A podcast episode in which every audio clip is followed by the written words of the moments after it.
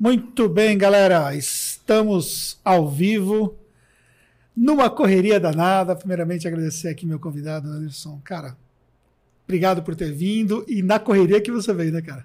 Na correria aí. Peguei uma chuva aí no meio do caminho. Pois é, e a chuva tava vindo pra cá, né? E eu só tava pensando, só falta ela chegar numa. Escutou o trovão? E assim, se porventura, não vai acontecer, mas assim, vamos deixar a nossa a nossa galera avisada, se porventura a gente sair do ar é porque acabou a energia. Aí é variável incontrolável, né? Porque realmente tá vindo uma chuva forte aí, você pegou a chuva no caminho e, e chegou em cima da hora. Em cima da hora, esbaforido, mas um prazer de estar tá aqui com você, Anderson, e achará. E uma coisa bacana, né? É, a galera acha às vezes que a gente senta, conversa, ah, vamos falar isso, vamos falar aquilo e tal. Você, você acabou de sentar aqui, a gente nem trocou ideia e já entramos no ar porque a galera tá esperando e assim é bem um bate-papo assim bem tranquilo, bem aberto. Então, ou seja, vocês vão poder mandar as dúvidas de vocês. A gente tem aqui hoje uma das maiores empresas de contabilidade online que já está há quanto tempo no mercado Akonobi? A gente está indo para o sétimo ano. Sétimo ano. E vocês começaram lá atrás com uma outra marca, né? Antes de, de virar Conub, né? Sim, a, a gente criou uma marca contador, né? Sem muita é, criatividade. Pegou o nome Feitosa, que é meu sobrenome, e o PIN de Pinheiro, que é da minha sócia, e, e formamos a FEPIN. FEPIN. E aí, depois que a gente foi descobrir que isso era uma cidade no sul da França, né? E também, ah. por coincidência, é uma cidade que se fala FEPAM é, na China. Essa cidade eu hum. não, não, sei nem onde na China fica, mas tem nada a ver, era de Feitosa e Pinheiro, Feitosa de Anderson Feitosa e Pin de Thaís Pinheiro. E eu lembro que uma vez nós nos encontramos num evento, você se lembra que você estava palestrando, né? Sim. A gente bateu um papo e tal. Foi no Afiliados Brasil, né? Foi. Afiliados Brasil. Foi, foi lá no Centro de Convenções Rebouça. Sim, 2015. Isso. E aí nós estávamos batendo um papo tal e você falou que a FEPIM ela tinha um foco de cliente que é completamente diferente do que a Conub, né? Que era um, um cliente trabalhando uma, um, um, um serviço, você, você até usou uma analogia para falar. É, uh, o slogan da FEPIM era a sua contabilidade boutique. Né? Isso, né? você falou um serviço de boutique agora. É, e aí a boutique do francês também, mas só uma coincidência, não sou francês, não tenho nenhuma ascendência francesa mas de remeter a, a boutique em francês significa loja pequena, né? Então, para dizer que a gente nós seríamos um escritório pequeno, mas com entregando alta qualidade para poucos clientes, né? Então, esse foi o início, é, vindo ali da eu tinha eu fundei a Fepim logo quando eu comecei o mestrado, né? Eu saí era ex-auditor na praia, saí para fazer o mestrado na, na USP. Eu falei, o que eu vou fazer agora? Contador, logo que pensa, ah, vou abrir um escritório, né? Aí passei por essa construção da, da e, marca. E a sua sócia já conhecia ela? A minha sócia eu conheci na praia, minha sócia é minha esposa. Ah, sua esposa. Minha esposa. Ah. É, a gente é sempre transparente com, com relação a isso. E aí é, eu saí da, da praia, abri o escritório, comecei a fazer consultorias bem pontuais implementação de SAP, diagnóstico de FRS. Aí eu falei, pô, uma hora isso aqui acaba, né? Todo mundo adotou FRS, mesmo que esteja fazendo errado, não tem mais diagnóstico, né? Aí falei, pô, e ficou muito personalíssimo o serviço, era, era eu fazendo o serviço. Aí a gente falou, ah, precisa abrir o leque para fazer contabilidade de fato. Aí ela saiu da Price um ano depois, e aí a gente começou a ter os primeiros clientes de, de, de contabilidade propriamente dito. Só que a gente queria fazer contabilidade, porque como auditor a gente sabia de contabilidade, sabe muito pouco de fiscal, muito pouco da parte de folha de pagamento, né? E aí chegou o pedido, primeira folha. E aí, agora como que faz? Contrata alguém de folha. Aí chegou o pedido, faz uma alteração de contrato social. Não sabia como fazer, contrata uma pessoa para poder fazer a parte de contrato social e aí o, e, e negócio quando, foi deslanchando. E, e, nessa época, de, an, quando você começou a marca com o Nube, você tinha quantas pessoas trabalhando na FEPIM? FEPIM, naquele momento, estava com 14 pessoas. É, já estava com um time bacana. Você tinha empresa de lucro real? Empresa de lucro real, mas muita empresa ligada ao mercado financeiro, porque na época de auditor, E, eu tive passagem também por um fundo de investimento, na época de auditor eu atendia banco, né? E principalmente lá, parte do mercado de capitais do Itaú.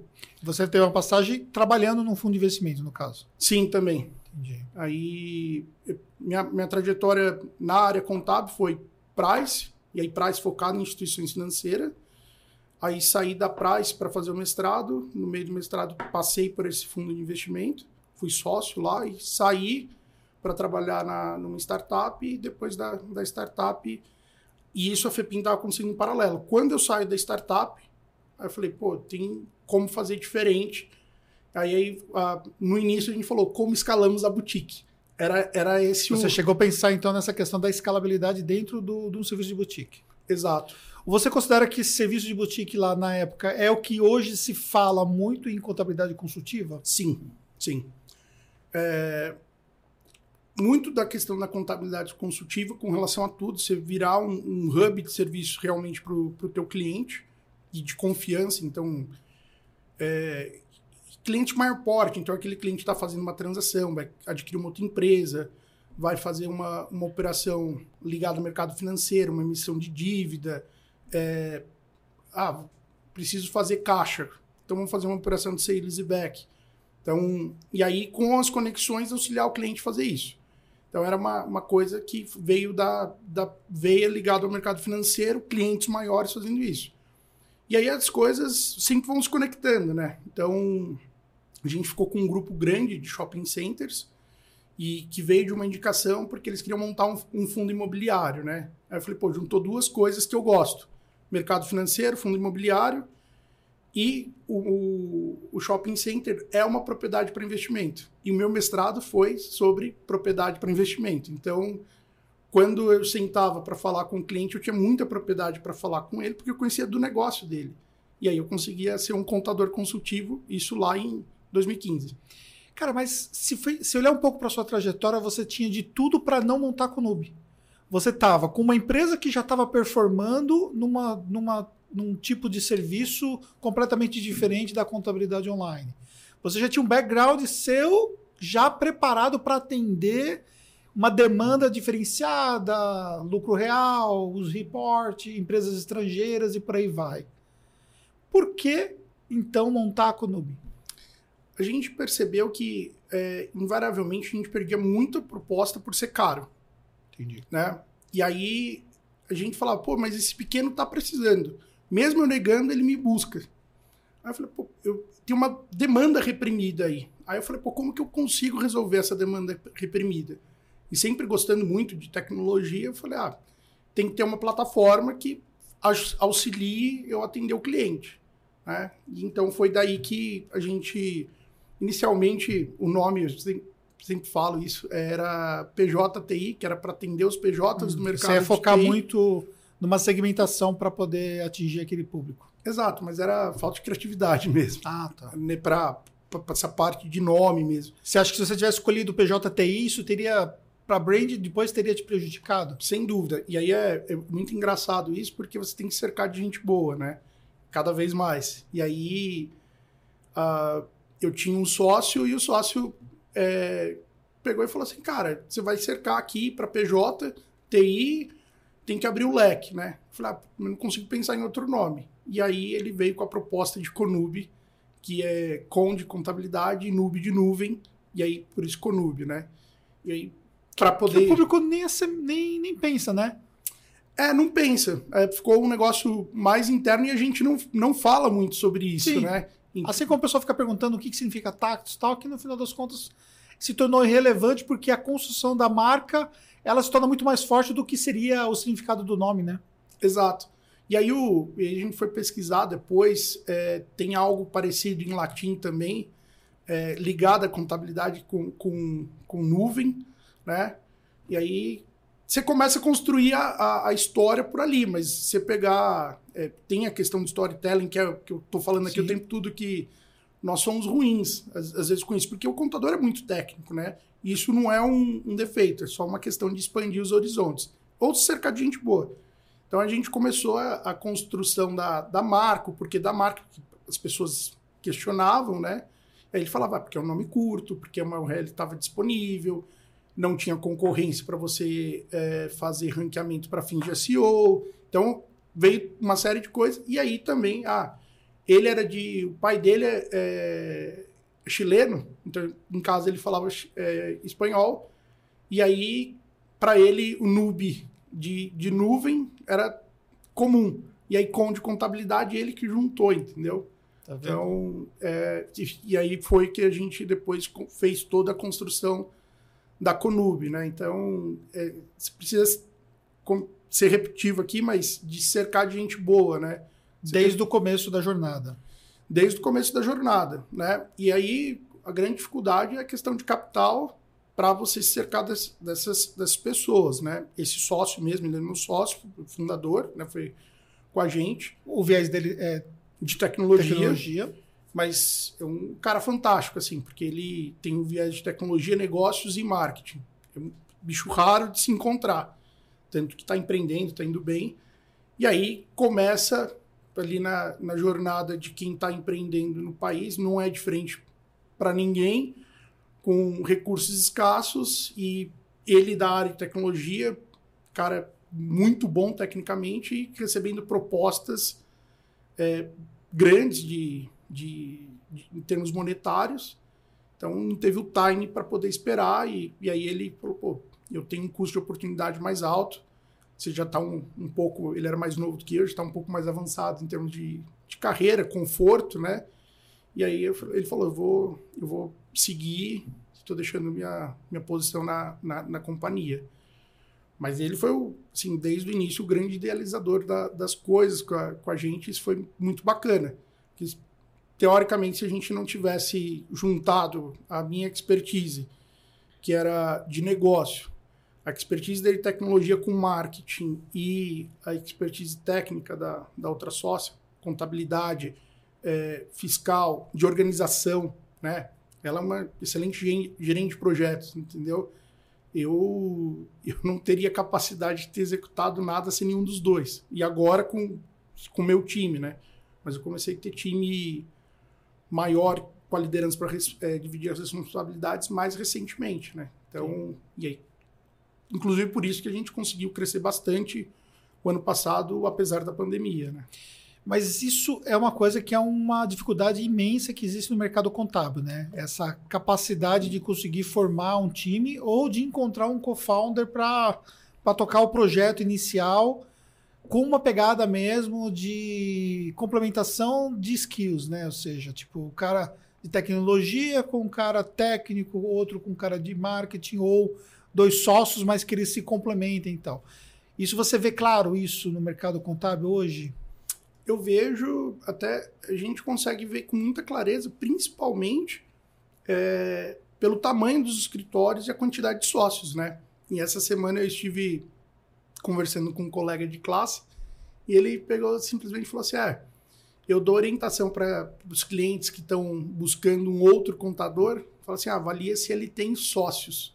Porque o contador que não tiver sócio significa que ele não tem muito skill ou de pessoas ou de como engajar as pessoas para fazer um projeto, né? E de marketing, então, nem se fala, né? Exato. Né? Então, e a maioria dos escritórios hoje ainda são individuais, né? Então, teve um grande barulho quando houve a retirada da, da, da atividade de contabilidade do MEI, né? É, e você vê... Pô, é, pois é, né? Um, um, um, barulho no sentido, tipo, fomos injustiçados, né? É, e aí você fica pensando assim, pô, que louco isso, né? Porque. 6 mil reais de faturamento. 6 mil reais de faturamento. Então.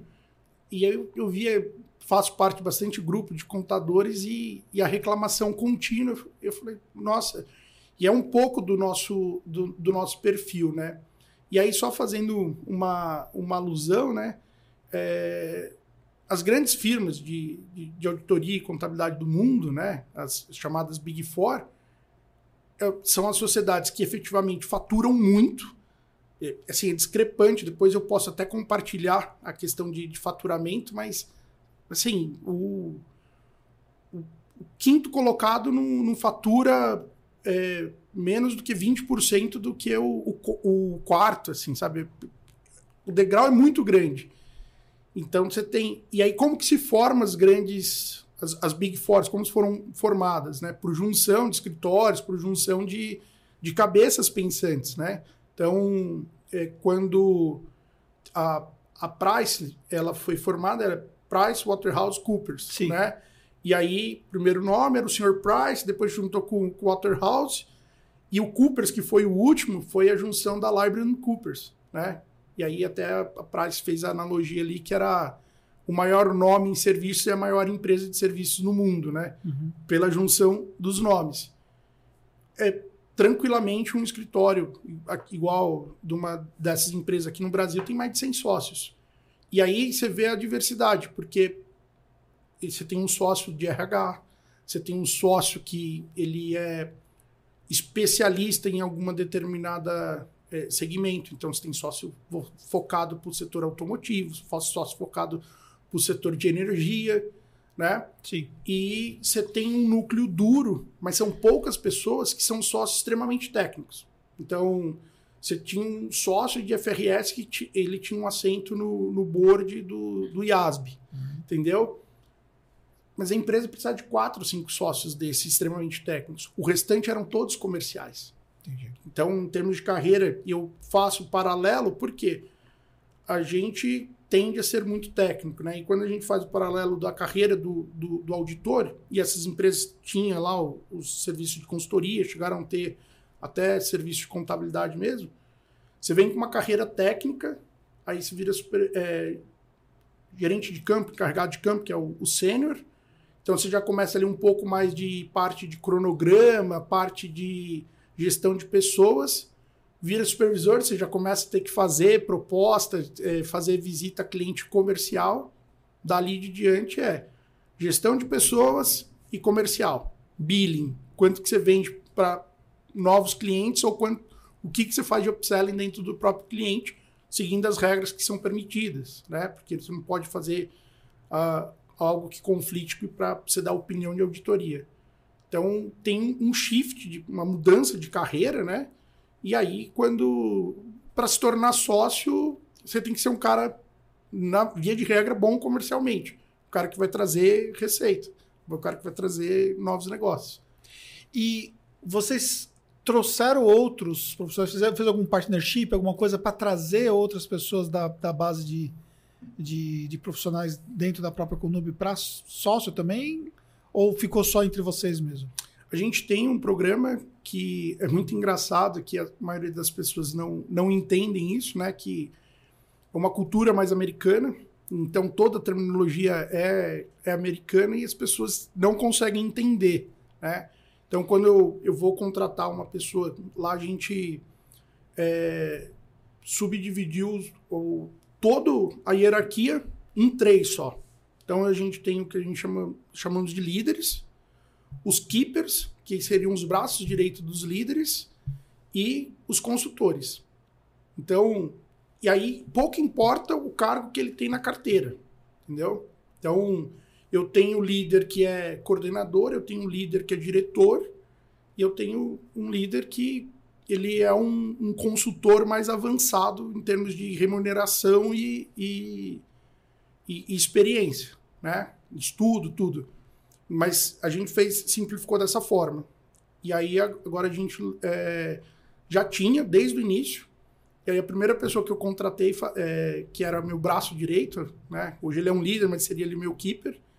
Eu falei para ele, ó, eu vou te dar um negócio é, eu vou te explicar depois, você não, você não vai saber o que, que é, mas acredite que isso vai ser bom se a empresa der certo lá na frente. E aí eu fiz um, um stock option plan com ele, Entendi. né? Com, e aí fui estudar a respeito, não é algo Sim. que. Então, e aí, novamente, toda terminologia em inglês, o pessoal reclama que fala muito inglês, eu vou falar e tentar explicar o que significa as coisas. Então, o Stock Option Plan nada mais é do que um, um, um plano de remuneração baseada em ações para que a pessoa consiga fazer é, se tornar teu sócio, né? Então investe, investe. Como ela não consegue pagar sobre isso, ela vai pagar com o, o trabalho ao longo do tempo, né? Então a gente construiu dessa forma. Existem outras formas de ah, você faz a compra com desconto para futuro. e como é, é difícil você valorar uma empresa que está iniciando e que tem um potencial, então o que eu fiz nos meus planos de stock option, que foi mais de um, é, eu sempre comprei o tempo de dedicação que a pessoa tivesse aqui. Ó, se estiver comigo, quanto mais tempo comigo, mais sócio você se torna, né? Eu tive um cliente que ele me falou assim, ah, você... É, para você conhecer alguém, você tem que comer um quilo de sal, né? Uhum. E aí, ele é do Nordeste, eu falei, o que, que é isso? Né? Eu fui pesquisar depois, você comer um quilo de sal demora muito tempo, né? Porque o sal a gente usa de pitada, uhum. né? E aí é um pouco do que a gente usa para a questão do, do, do, Stock Option Plan, né? o plano de baseado de ações. Mas, mas a escolha, por exemplo, para esse tipo, essa modalidade, depende, por exemplo, daquele profissional ter as skills necessárias. Para fazer sentido, por exemplo, trazer para o outro lado da mesa. Sem dúvida. Então, como que eu faço quem que se torna elegível ter o, o, o plano com a gente de ações?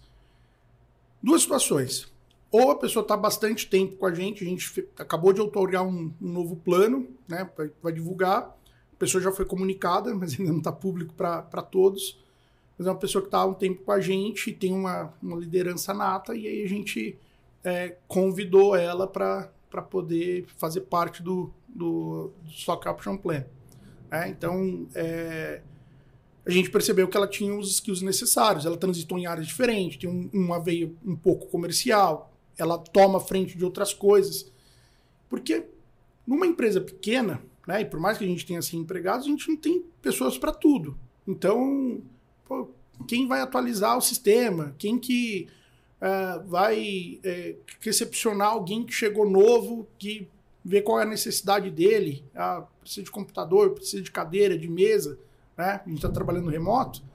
Então, e ela foi tomando a frente de uma série de coisas. Não tem como você não, não reconhecer isso, né? Então, então é uma forma, a pessoa está um tempo e ela é convidada.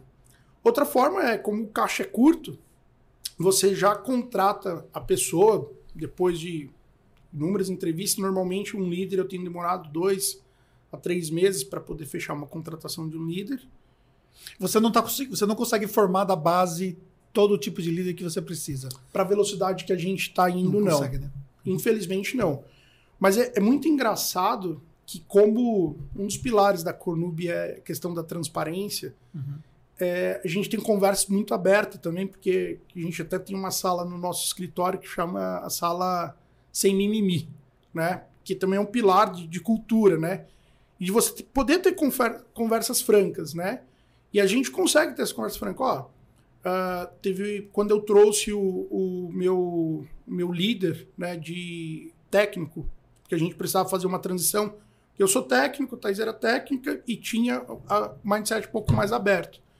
E aí, quando a gente precisou, ó, preciso que alguém esteja à frente da área técnica, contábil, fiscal, para que eu possa me desligar e conseguir ir atrás de, de investimento, é, ter um pouco mais ligado à área de vendas, né? Ficava ali técnico. Eu, eu que ficava fazendo correlação de KINAI com código de serviço. Qual... Isso nós estamos falando de quanto tempo atrás? Uh, a gente está falando ali já de 3, 4 anos atrás. Entendi. Que foi, então, quando... Foi, foi, foi quando você se desligou da parte técnica propriamente dita. É, a parte técnica, você sai da parte técnica, mas a parte técnica nunca sai, né? de, sai de, você, né? Você sempre... Sim, você tem, tem, Mas mais como um advisor do que propriamente você tá ali validando o que está sendo feito, no caso. Sim, sim. E aí, quando eu trouxe ele, é... eu conversei com a pessoa que era um, era um, um talento para nós, né? A pessoa que ela chegou recém-técnica formada de. É, ela estava ainda fazendo técnico em contabilidade e você via que ela era diferenciada, ela terminou o técnico em contabilidade, passou já para o único com bolsa de 100% na FECAP, que é uma das melhores escolas aí. Total. Depois foi para a FMU, porque tinha a opção da bolsa e tinha uma questão de deslocamento, né? E ela ficou na, na FMU, eu até brinco com ela. Eu falei, faz FECAP. Ela falou, ah, mas passei na FMU, é mais perto. E as duas faculdades são boas. Eu falei, sim, mas a FECAP ali naquele momento, na minha avaliação de fora, tinha é, um pouco mais de prestígio, né? momentos depois a FMU fecha o curso que ela estava, que era mais próximo, e manda ela para a FMU do lado da FECAP, né? E aí o que aconteceu com essa pessoa? É, falei, ah, pô, gente, eu quero me desligar mais da área técnica, o que, que você acha? Você tem condições de, de, de assumir? Você quer que eu traga alguém? Você quer que eu traga essa pessoa, se eu trouxer alguém, essa pessoa seja mais técnica ou que consiga fazer mais a parte de gestão de pessoas, né? Aí ela falou, não, eu prefiro, como eu sou nova, eu prefiro que você consiga, traga alguém que faça a parte de gestão de pessoas. E aí a gente foi buscar uma pessoa que, que faz, era técnico, mas a parte de gestão de pessoas era o principal skill. Soft skill dele era, era essa parte de gestão de pessoas. Tanto é que a gente faz lá o, o nosso NPS e, ele é a pessoa que sempre o pessoal vota como um, o melhor gestor Entendi. com a parte de pessoas. E, e aí não teve essa. Foi, eu, eu vou trazer alguém para você ser o chefe, né? e como que você quer que gostaria. Eu tive a transparência, diferente de quando eu, se eu fizesse isso na surdina e trouxesse, ó, agora esse é seu chefe aqui e não tivesse o fit, entendeu? Então já aconteceu na, na, na Conub da gente colocar a pessoa que. colocar o empregado para entrevistar o chefe. E aí, ah, ele serve para ser teu chefe? Puta, não gostei desse, então vamos pro próximo. Ele gostou, ah, esse é legal, então pode contratar. Óbvio que é uma decisão conjunta, mas a gente faz isso também. E é transparente, porque fala assim, pô, você pode passar o bastão, você traz alguém mais experiente, você vai aprender um monte com ele, e depois ele te devolve o bastão, ele vai seguir a carreira dele e você vai seguir a sua carreira dentro ou fora da companhia. Total. Então, é, ter essas conversas francas para nós ajuda bastante. Olha só. Primeiramente, o pessoal que está nos assistindo aqui, é, já dá o like, por favor, porque, tipo, tem 25 likes aqui, não tem cabimento um negócio desse, né? Então, dá o like pra gente aqui. A gente depois vai responder as perguntas pro final, tá? É, só para vocês entenderem o contexto que chegou depois. Tipo assim, a gente. Ele, você veio no meio de um temporal, o temporal tá chegando aqui em São Bernardo. E eu só espero só que a energia não, não acabe. Se por acaso acontecer alguma coisa, vocês já sabem que foi por conta da energia Tá? Só estou avisando de antemão, vai que nós sumimos aí, tá bom? Seguinte, é... uma coisa que é essencial para esse modelo de negócio escalável é grana. E muitas vezes o empreendedor contábil ele tem uma dificuldade muito grande de enxergar isso porque não é o business dele, né? Ele está ainda num mindset de escritório ainda com tração muito baixa, pega aquela meia dúzia de clientes quando consegue pegar todos os meses e tal.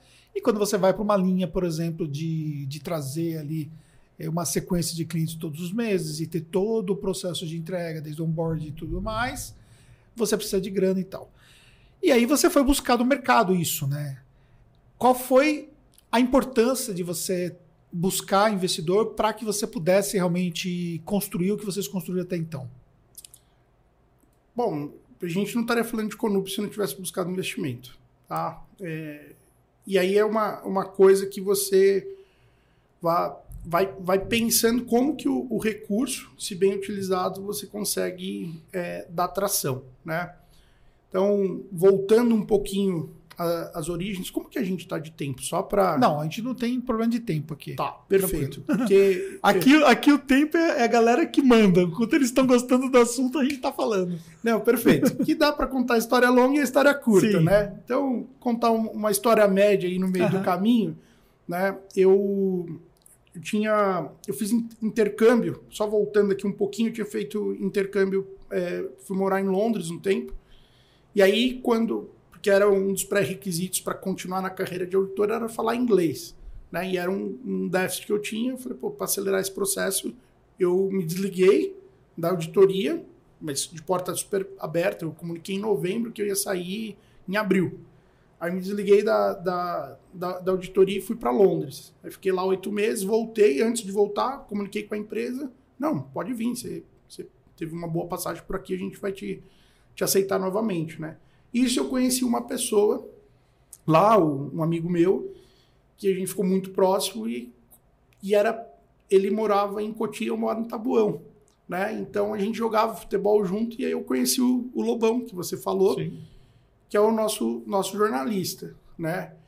E ali ele, e ele é ele é jornalista da área esportiva, né? Então é um negócio é, muito engraçado, assim.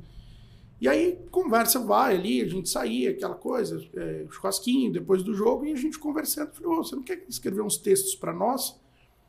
E, era, e é engraçado que era um negócio que eu, Anderson, pessoalmente, eu não acreditava.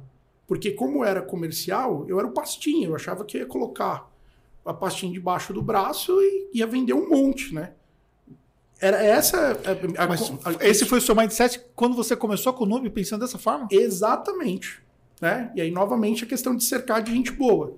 É, eu começou a bater ali na porta, pô, é, qual que é o CAC disso? Eu nem sabia o que era CAC, né? Então, só que traduzindo pessoal é o custo de aquisição de um, de um, de um cliente, né? E aí eu é, começou a dar algumas coisas, tanto é que a nossa primeira, assim, primeiro tiro e eu à frente da, da, da companhia, né? é, teve alteração do Simples Nacional, admitindo os corretores de imóveis no, no Simples. Eu falei, pronto, agora vamos vender contabilidade para corretor. Aí eu dei palestra no Secov, no CREA, é, Coelho da Fonseca, Lopes, todas as, as grandes. E a conversão foi lá embaixo. E, e eu, aquela conta lá, não, tem 70 mil corretores, se eu vender para X%, não sei o quê. Pronto. E Tem pa- 7 mil clientes na base. E, a- literalmente, a pastinha debaixo do braço, né? Bom, corretor está de longe assim, a, a- a atividade que a gente tem mais dentro da nossa base, né? E eu ralei, gastei táxi, sola de sapato. Foi até engraçado que uma, eu saindo da Zetec uma vez, eu torci o pé e ganhei uma bota de gesso de uma. Qual o custo disso, né? Qual o Nossa. CAC, o CAC disso? Então, e aí o, o nosso sócio, é, que era de tecnologia e muito ligado ao marketing, começou a falar, não, porque o marketing de conteúdo. Eu falei, que, que papo louco isso. Isso, quantos anos atrás? Não, logo no, no início, 2014, Logo no início. porque a primeira a- a- foi a alteração, acho que da, da 147 ali do, do, do Simples Nacional, foi, foi logo no início. Então, com a alteração da 147, eu falei, pô, agora corretor, eu não sei se foi 147 ou 145 que admitiu o corretor, né?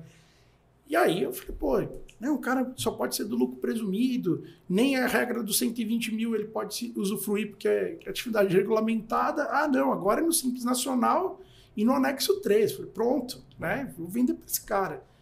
E, puta, não aconteceu, a gente teve alguns clientes, não aconteceu da, da forma que a, que a gente esperava. Com a pastinha debaixo do braço. Tinha pastinha debaixo do braço, ia lá, notebook, pastinha, panfleto, né? Porque- e era bem no início, quando você me conheceu no Afiliados Brasil, não que não tenha que ir no evento, Sim. né? Mas só você tá a expectativa. Fui lá, stand, palestrei, zero Zero. de conversão, De zero, conversão né? zero. Mas tem coisa boa. Conheci você, Sim. conheci o Flávio, né? Então, foi, foi Figuraça. coisa, coisa boa. Mas então é só setar. Às vezes você vai fazer um evento desse para branding. Sim. Não não é para aquisição de cliente.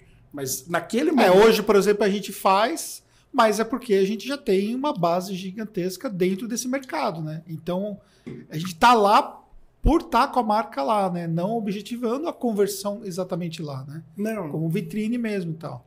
Mas era completamente diferente também daquela época também que você fez, né? Sim, e aí tem uma, uma outra coisa, né? E eu fui falar de contabilidade para afiliado lá. Sim, entendeu? É, pe- É, as palestras que eu fiz até hoje no Afiliados, nenhuma eu falei de contabilidade. Eu Exato. falei de empreendedorismo digital, falei sobre segurança do negócio, sobre a gestão do negócio e tal. sim. Mas é por isso que você é o influencer e eu não, né?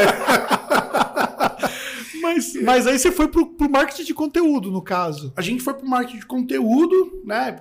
Voltei lá em Londres para poder trazer o Lobão para a história, porque o, o, o, o meu sócio tinha falado na época: ah, não, porque a gente tem que escrever conteúdo, tem que escrever conteúdo, e aí as pessoas vão consumindo esse conteúdo e, e vai converter em cliente.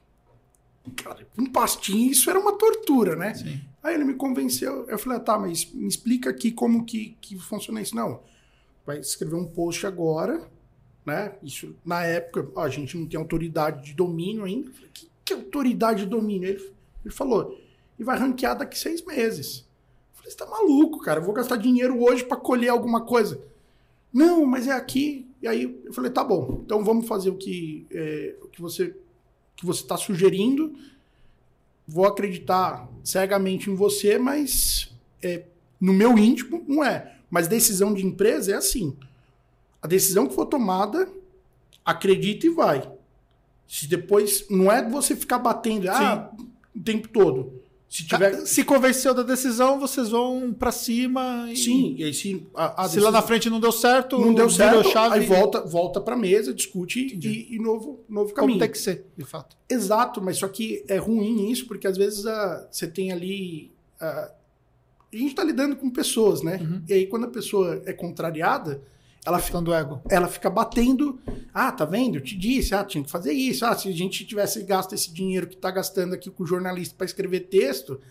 Principalmente naquela época que você já tinha recebido investimento? Não, não tinha. Então, que era ainda escasso para você. É tipo assim, eu faço isso, eu faço aquilo. Você não tinha dinheiro para duas coisas, né? Não tinha. Então é uma coisa que, que é complexa. Quando você receber investimento, você pode, de uma certa forma, testar mais as coisas, né? Você pode testar mais as coisas, mas depende também do cheque que você recebeu. Pois é. Né? Então, eu tive um. O primeiro investidor anjo que eu tive oficial, né? Que eu tive um uhum. não oficial que, que a investidora está no nosso. Uhum. Na, nosso, a gente chama de cap table até hoje.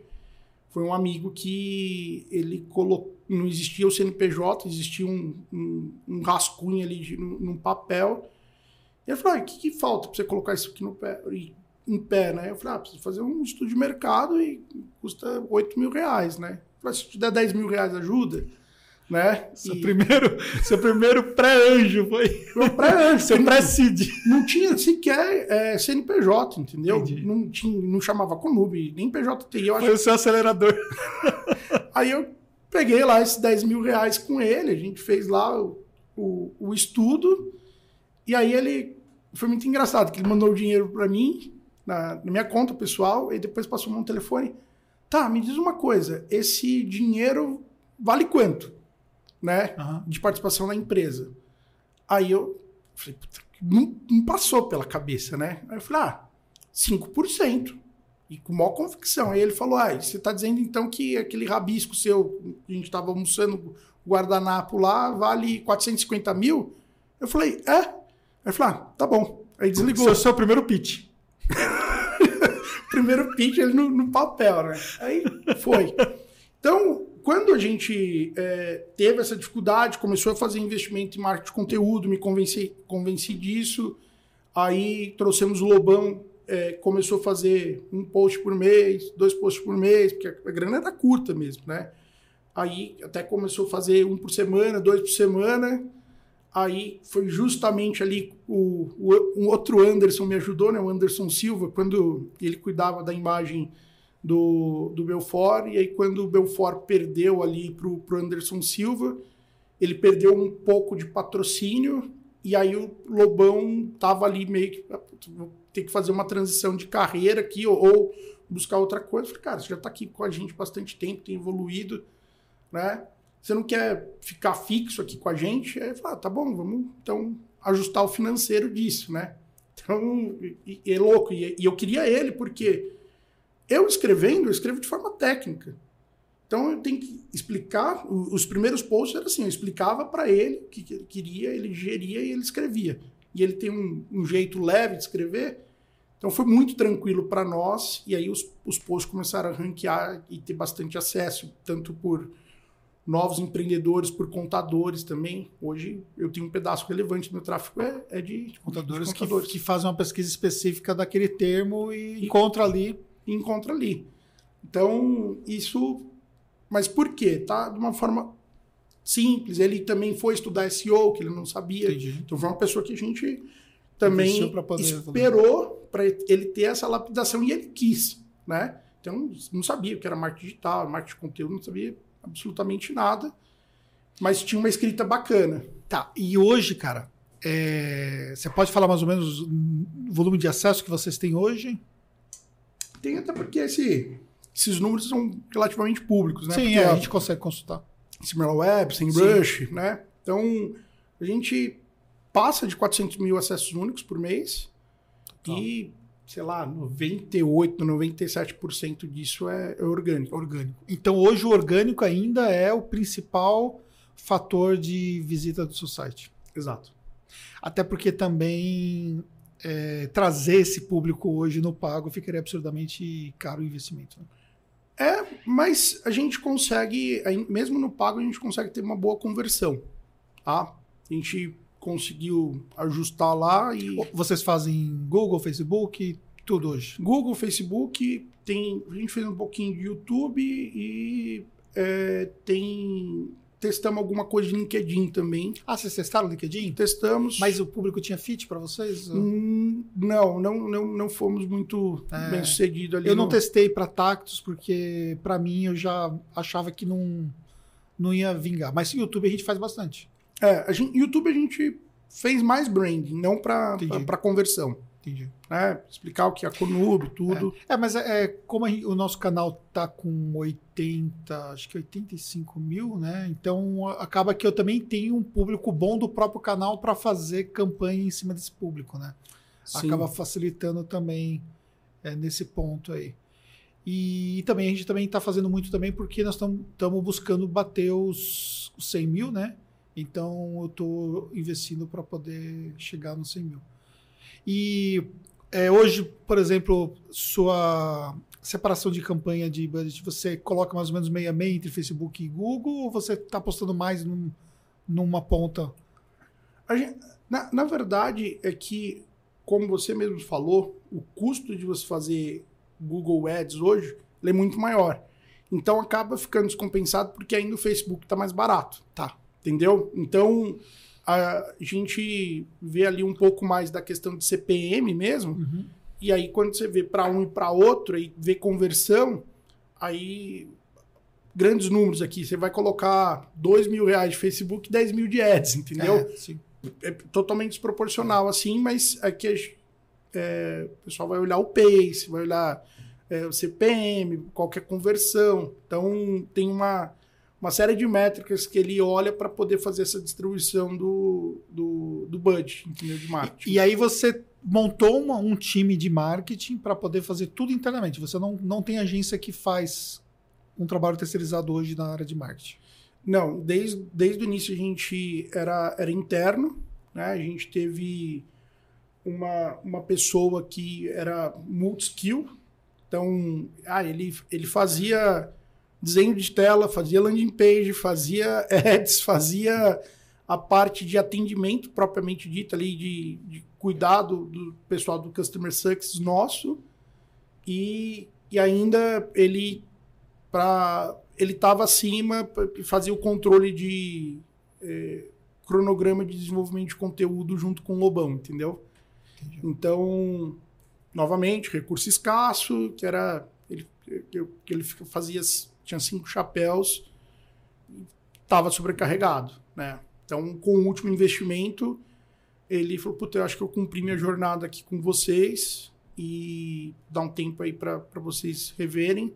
E aí, estrategicamente, para a empresa, a gente falou: "Pô, ele está sobrecarregado, agora a gente tem que é, abrir o leque, né?"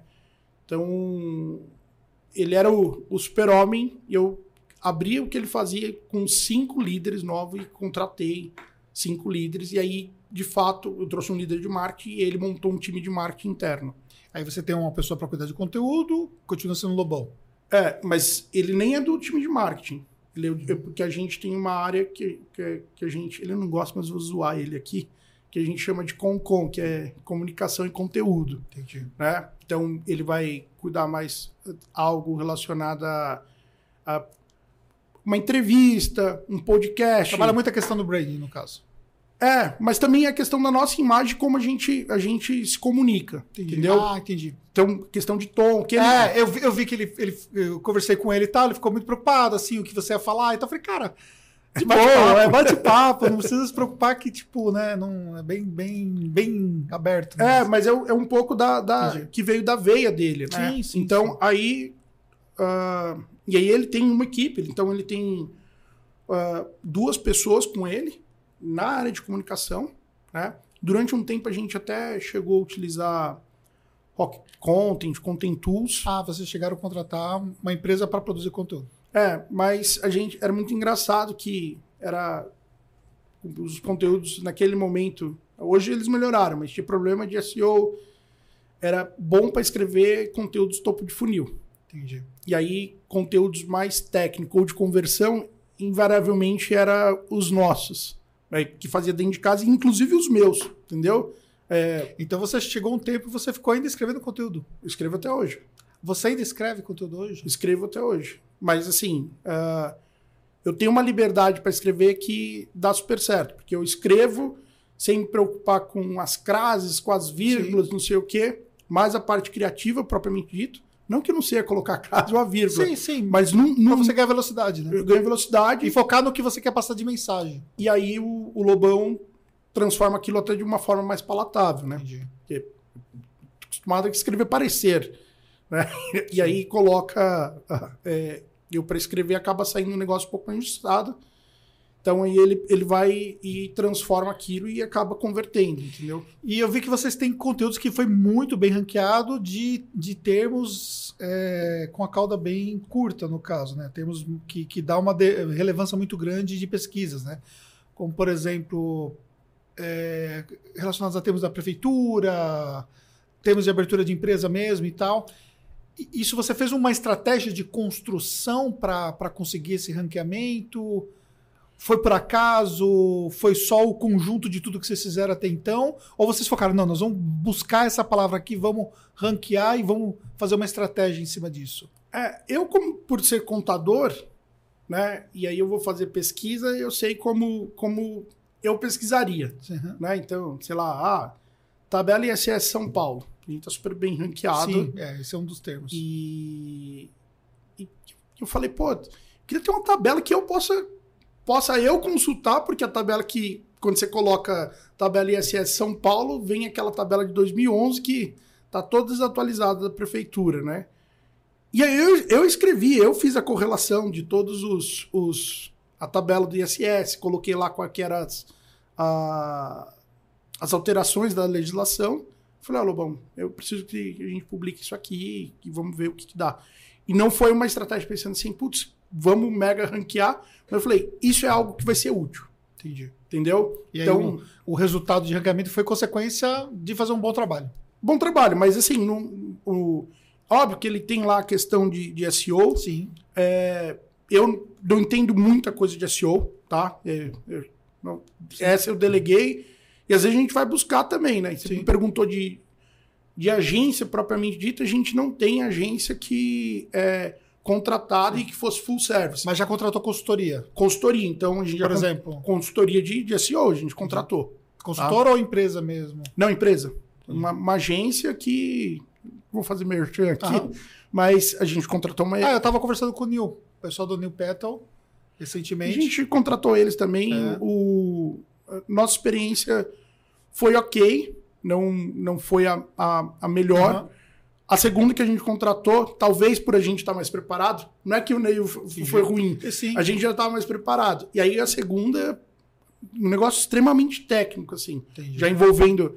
E aí, óbvio, com um budget um pouco maior, aí já envolveu equipe de TI, Entendi. entendeu? Porque tem a questão de- Sim, de, é. velocidade de site, uma, Cara, total. uma série de coisas, né? Então, a, a gente não teve uma agência full service dentro de casa, mas, por exemplo, hoje a gente, a parte de, de design, de postagens, a gente terceiriza.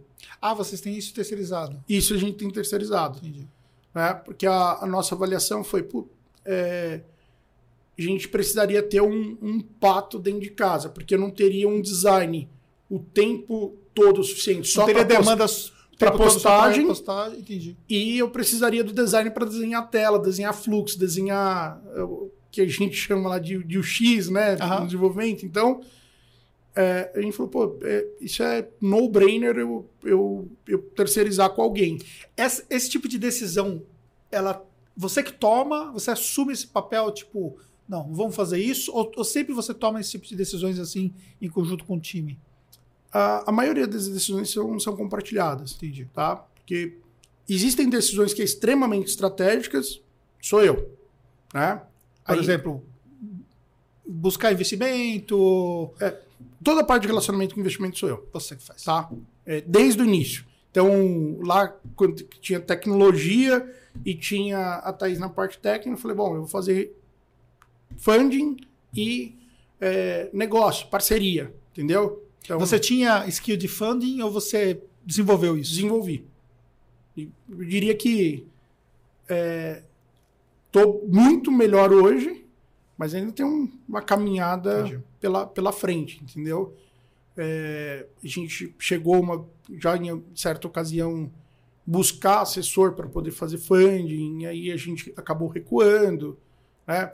Já tive com, com term sheet, que é o Sim, resumo, resumo. Do, do, do contrato de investimento na mão ali para assinar e, e tinha cláusulas que eu não concordava e aí declinei de assinar, Ah, você chegou a declinar com o term sheet na mão. term sheet na mão. Valuation discutido, era um valuation ok, tudo. Mas é, Você contava com apoio jurídico nesses, nesses casos seu. era o apoio jurídico meu, eu, é, conta da época, eu sou ali, gosto bastante dessa parte de, de contratos. E aí, lembra que a gente estava falando de, de stock option?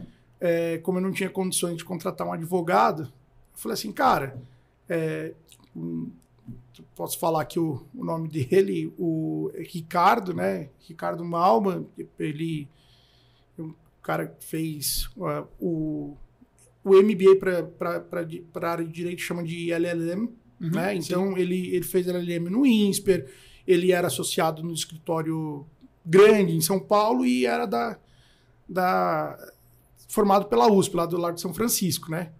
Jamais ali naquele início teria condições de, de contratá-lo. Aí eu falei, cara, se você acreditar que isso aqui vai dar certo, eu, a gente seta aqui o que, que é valor hora, o que, que é valor da empresa, né? Os best guess, e você fica aqui com um vesting com relação às suas horas, né? Então estou comprando teu tempo e vou Sim. pagar com participação da, da empresa. E aí ele é, topou.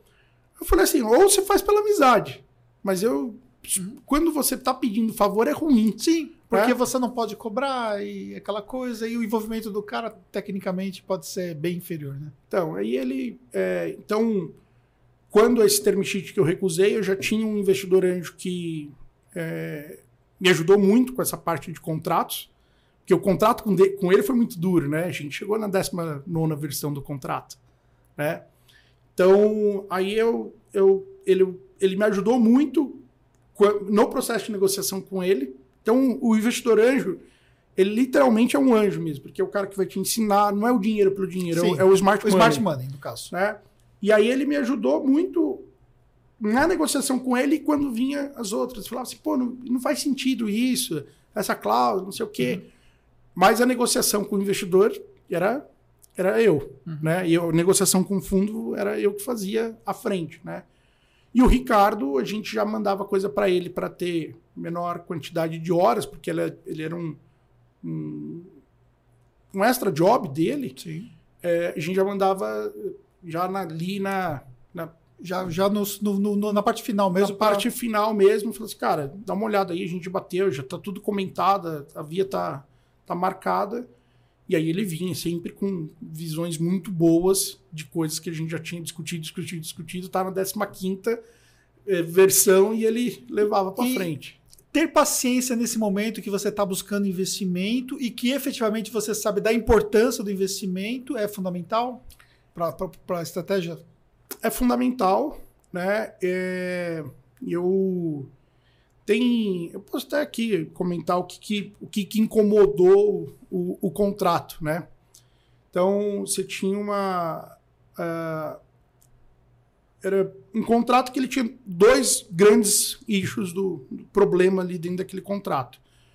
Primeiro que ele podia ter uma cláusula que é normal dos contratos que chama drag along, que é é, se eu receber uma oferta de venda, todo mundo é obrigado a vender em conjunto, tá?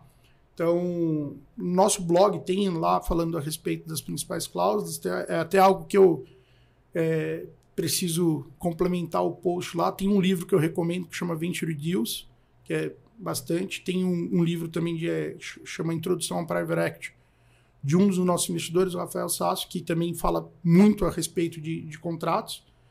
Então, e a lógica das cláusulas, porque tem, né? Aí o drag along é você é obrigado a vender a empresa com os demais para não impedir a venda, né? E aí é o, o legal é você ver como isso impacta não só no contrato, mas no dia a dia. É, mais recentemente, quando eu falo mais recentemente, devo estar falando aí de dois a três anos, teve uma discussão ferrenha na Dudalina, uhum. tá? Um fundo de investimento queria comprar a Dudalina, sim, sim. E aí uma empresa familiar, pô, é, legal. E aí dois primos que tinha uma participaçãozinha minoritária, não tinha a questão do drag along, eu não vendo. E aí o fundo, eu só compro se for 100%. E esses dois primos lá, tinha até distante, né? É, o negócio é familiar e, quase secular, tinha menos de 5% do negócio. E eles falaram, não, não vendo, não vendo, óbvio, tentando é, provavelmente angariar mais. E aí é, você fica numa situação em que pô, você tem um negócio bom e não pode acontecer por conta de, de o acordo entre as partes de forma antecipada. Então, assim, a regra do jogo tem que ser combinada antes, contrato é para ficar na gaveta para você não relembrar, né? Porque aí, se você precisar utilizar o contrato, dificilmente você vai conseguir negociar alguma cláusula ali naquele momento. E aí tinha o que a gente chamou lá internamente, quando a gente analisou o contrato, tinha um drag along ao inverso. Ele tendo menos do que 5% de participação, eu era obrigado a vender a minha ah. empresa para uma para alguém que estivesse ofertando. Que foi, no caso, o interesse do fundo, né? É. Aí eu falei, pô, mas não faz sentido. Aí a gente até brincou, fez a analogia que seria. É, ah, é como se o rabo balançar o, o cachorro. Sim. Entendeu? Então. Mas são pegadinhas que, que, que às vezes acontece mesmo por conta dessa questão dos interesses dos investidores, né? Exato. Mas zero problema. Por exemplo, se chega uma, uma oferta financeiramente boa e que você achou que cumpriu boa parte da tua jornada ou uma parte relevante e você quer aceitar essa oferta, ok, né? Agora, se não é o teu momento, você acha que tem uma jornada pela frente ainda para cumprir, que você pô, eu não, minha, minha jornada não, não acabou ou esse dinheiro não é o suficiente, e aí você, você expulso ou ter ser obrigado a vender sua própria Sim. empresa, ruim. É. Então, e aí foi assim, bati o pé com relação a isso, e era um, um cheque, maior cheque que, que, que a gente já teria recebido até hoje, entendeu? E a gente falou, não, por quê? Ele já tinha um gatilho de como ia valorizar a empresa, entendeu? Não era só e somente só uma oferta de um terceiro, né? Ah, se chegar uma oferta, não era nem múltiplo do que era a empresa, nem nada. Nesses termos aqui, eu sou obrigado a vender. E aí, eu falei, não faz sentido isso aqui, porque eles estavam colocando como métrica o EBITDA. Entendi. E aí, eu falei assim, cara, mas olha aqui, ó. Por que, que eu tô pedindo dinheiro para você? É, Total. Para eu pegar o dinheiro e queimar a caixa. Sim. Porque eu vou ofender o EBITDA. E aí você quer me avaliar para eu, eu vender minha própria empresa com EBITDA? Cara, esquece, eu vou entregar no, no prazo aqui, eu vou entregar um EBITDA negativo de propósito. Senão, você não, senão você não faz a utilização do dinheiro. Exato, eu já estava break-vado. É. Entendeu? Meu EBITDA estava perto de zero, pelo Sim. menos ali. E aí a ideia era, vamos, vamos queimar, vamos queimar para poder mais gente, você, é, é, converter mais clientes, investir mais em sistema, em automação. E, e quanto tempo você levou para ter o break-even, no caso? do começo lá da jornada. A gente bateu o break-even algumas vezes. Sim, aí você vai fazendo tá. ciclo no caso, né? É. Então, é, a gente. E é, e é, muito engraçado. Eu vou ser repetitivo aqui, que o meu time já falou, ah, não aguento mais ouvir essa história, né? É, o negócio estava. Eu estava sentindo, a gente estava perto ali dos 100, 100 primeiros clientes, o site começando a ter tração, né? Tipo, pô, sem fazer nada. Teve um dia lá que, na época, a gente usava o Zupin, que para mim era a melhor ferramenta. Sim, foi comprado pela Zendesk. É, mas por que, que gente, eu gostava do Zupin? Como o meu site não tinha muito tráfego, quando o cara entrava, eu podia acionar ele. Uhum. Entendeu? Então eu clicava nele, eu sabia onde ele estava, qual era a cidade dele, Uhum. né? E se ele tinha colocado o nome, eu sabia quem que era. Hoje a gente não consegue fazer mais isso. Uhum. Tem até o dado lá, mas a gente não faz. Então, porque era muito pouco. E aí a pessoa sentia, pô, que legal. O cara tá me chamando pelo nome, o cara sabe onde eu moro. Entendeu? E aí a abordagem era diferente. E aí eu. Essa é a lenda lá internamente. Eu vendi 13 num dia. 13 vendas, fazendo ativo o pastinha online Online. né? E aí abordando. E você tem. Até fala assim, ah, pô, é, corta pela metade a venda do fundador, porque o fundador ele tem o conhecimento do mercado, técnico e a paixão.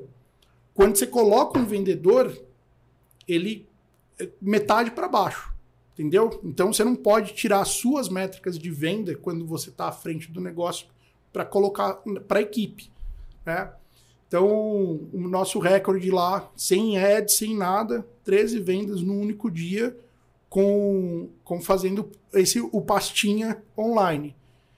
Então, eu falei, pô, esse negócio aqui tem, tem condições. Eu estava conversando com o Harvard Angels na época, né? Indicação de um cliente. E, e tinha começado a conversa com um investidor anjo. Então, assim, Harvard Angels aqui, um investidor anjo aqui é, sem praticamente sem caixa, já não tinha remuneração. Recebi uma oferta para ser controller de um grupo de, de churrascaria que ia receber investimento de um fundo. E, e é um, um cheque de 100 milhões de reais. Eu ia fazer a gestão desse, de, desse negócio. Tentadora, né? Tentador, né? E andando de Celta. E eu falando, pô, isso aqui tem condições. E aí, é, o meu sogro sempre fala assim: ó, se você confia é, em Deus, coloca água no tanque do carro que ele vai andar, né? Aí vendi o Celta para minha mãe por 15 mil reais, que era até um pouquinho abaixo do valor na época. Passei no cartão de crédito cinco notebooks, contratei cinco pessoas e falei o seguinte: tem dinheiro para ir até dezembro. Que, na verdade eram três meses. Que eu falava, eu preciso dessa, dessa ponte aqui, né? E aí a conversa lá com, com o grupo de churrascaria avançou, eu cheguei a ter e-mail da churrascaria, é, fiz reunião com os contadores, uma série de coisas, conversando com Harvard Angel e com o investidor aqui. E a grana literalmente perto de, de acabar. Então, ali naquele momento, se não tivesse tomado a decisão de vender o Celta, ter colocado as pessoas, foi que deu atração. E a gente bateu os 100 primeiros clientes. É... E validou também para poder te proporcionar a possibilidade de buscar ali um, um investimento. investimento. E aí, como a gente tinha. Foram esses três meses, foi que acabou é, estendendo de negociação com, com esse nosso anjo. É, aí ele viu, pô, a empresa fatura, sei lá, acho que estava faturando 16 mil reais é, o cara colocou 15 e conseguiu dar, dar uma acelerada aqui. Se ele tiver recurso, talvez ele vai fazer melhor. Aí o contrato que a gente fez com ele era um cheque dividido em três tranches. Uhum. E mediante a é, entrega do resultado. A entrega do resultado. Eu acho que isso é ruim, tá? Eu, se, é. eu, se, eu, se, eu, se eu tivesse na posição hoje de receber um cheque, eu não aceitaria isso.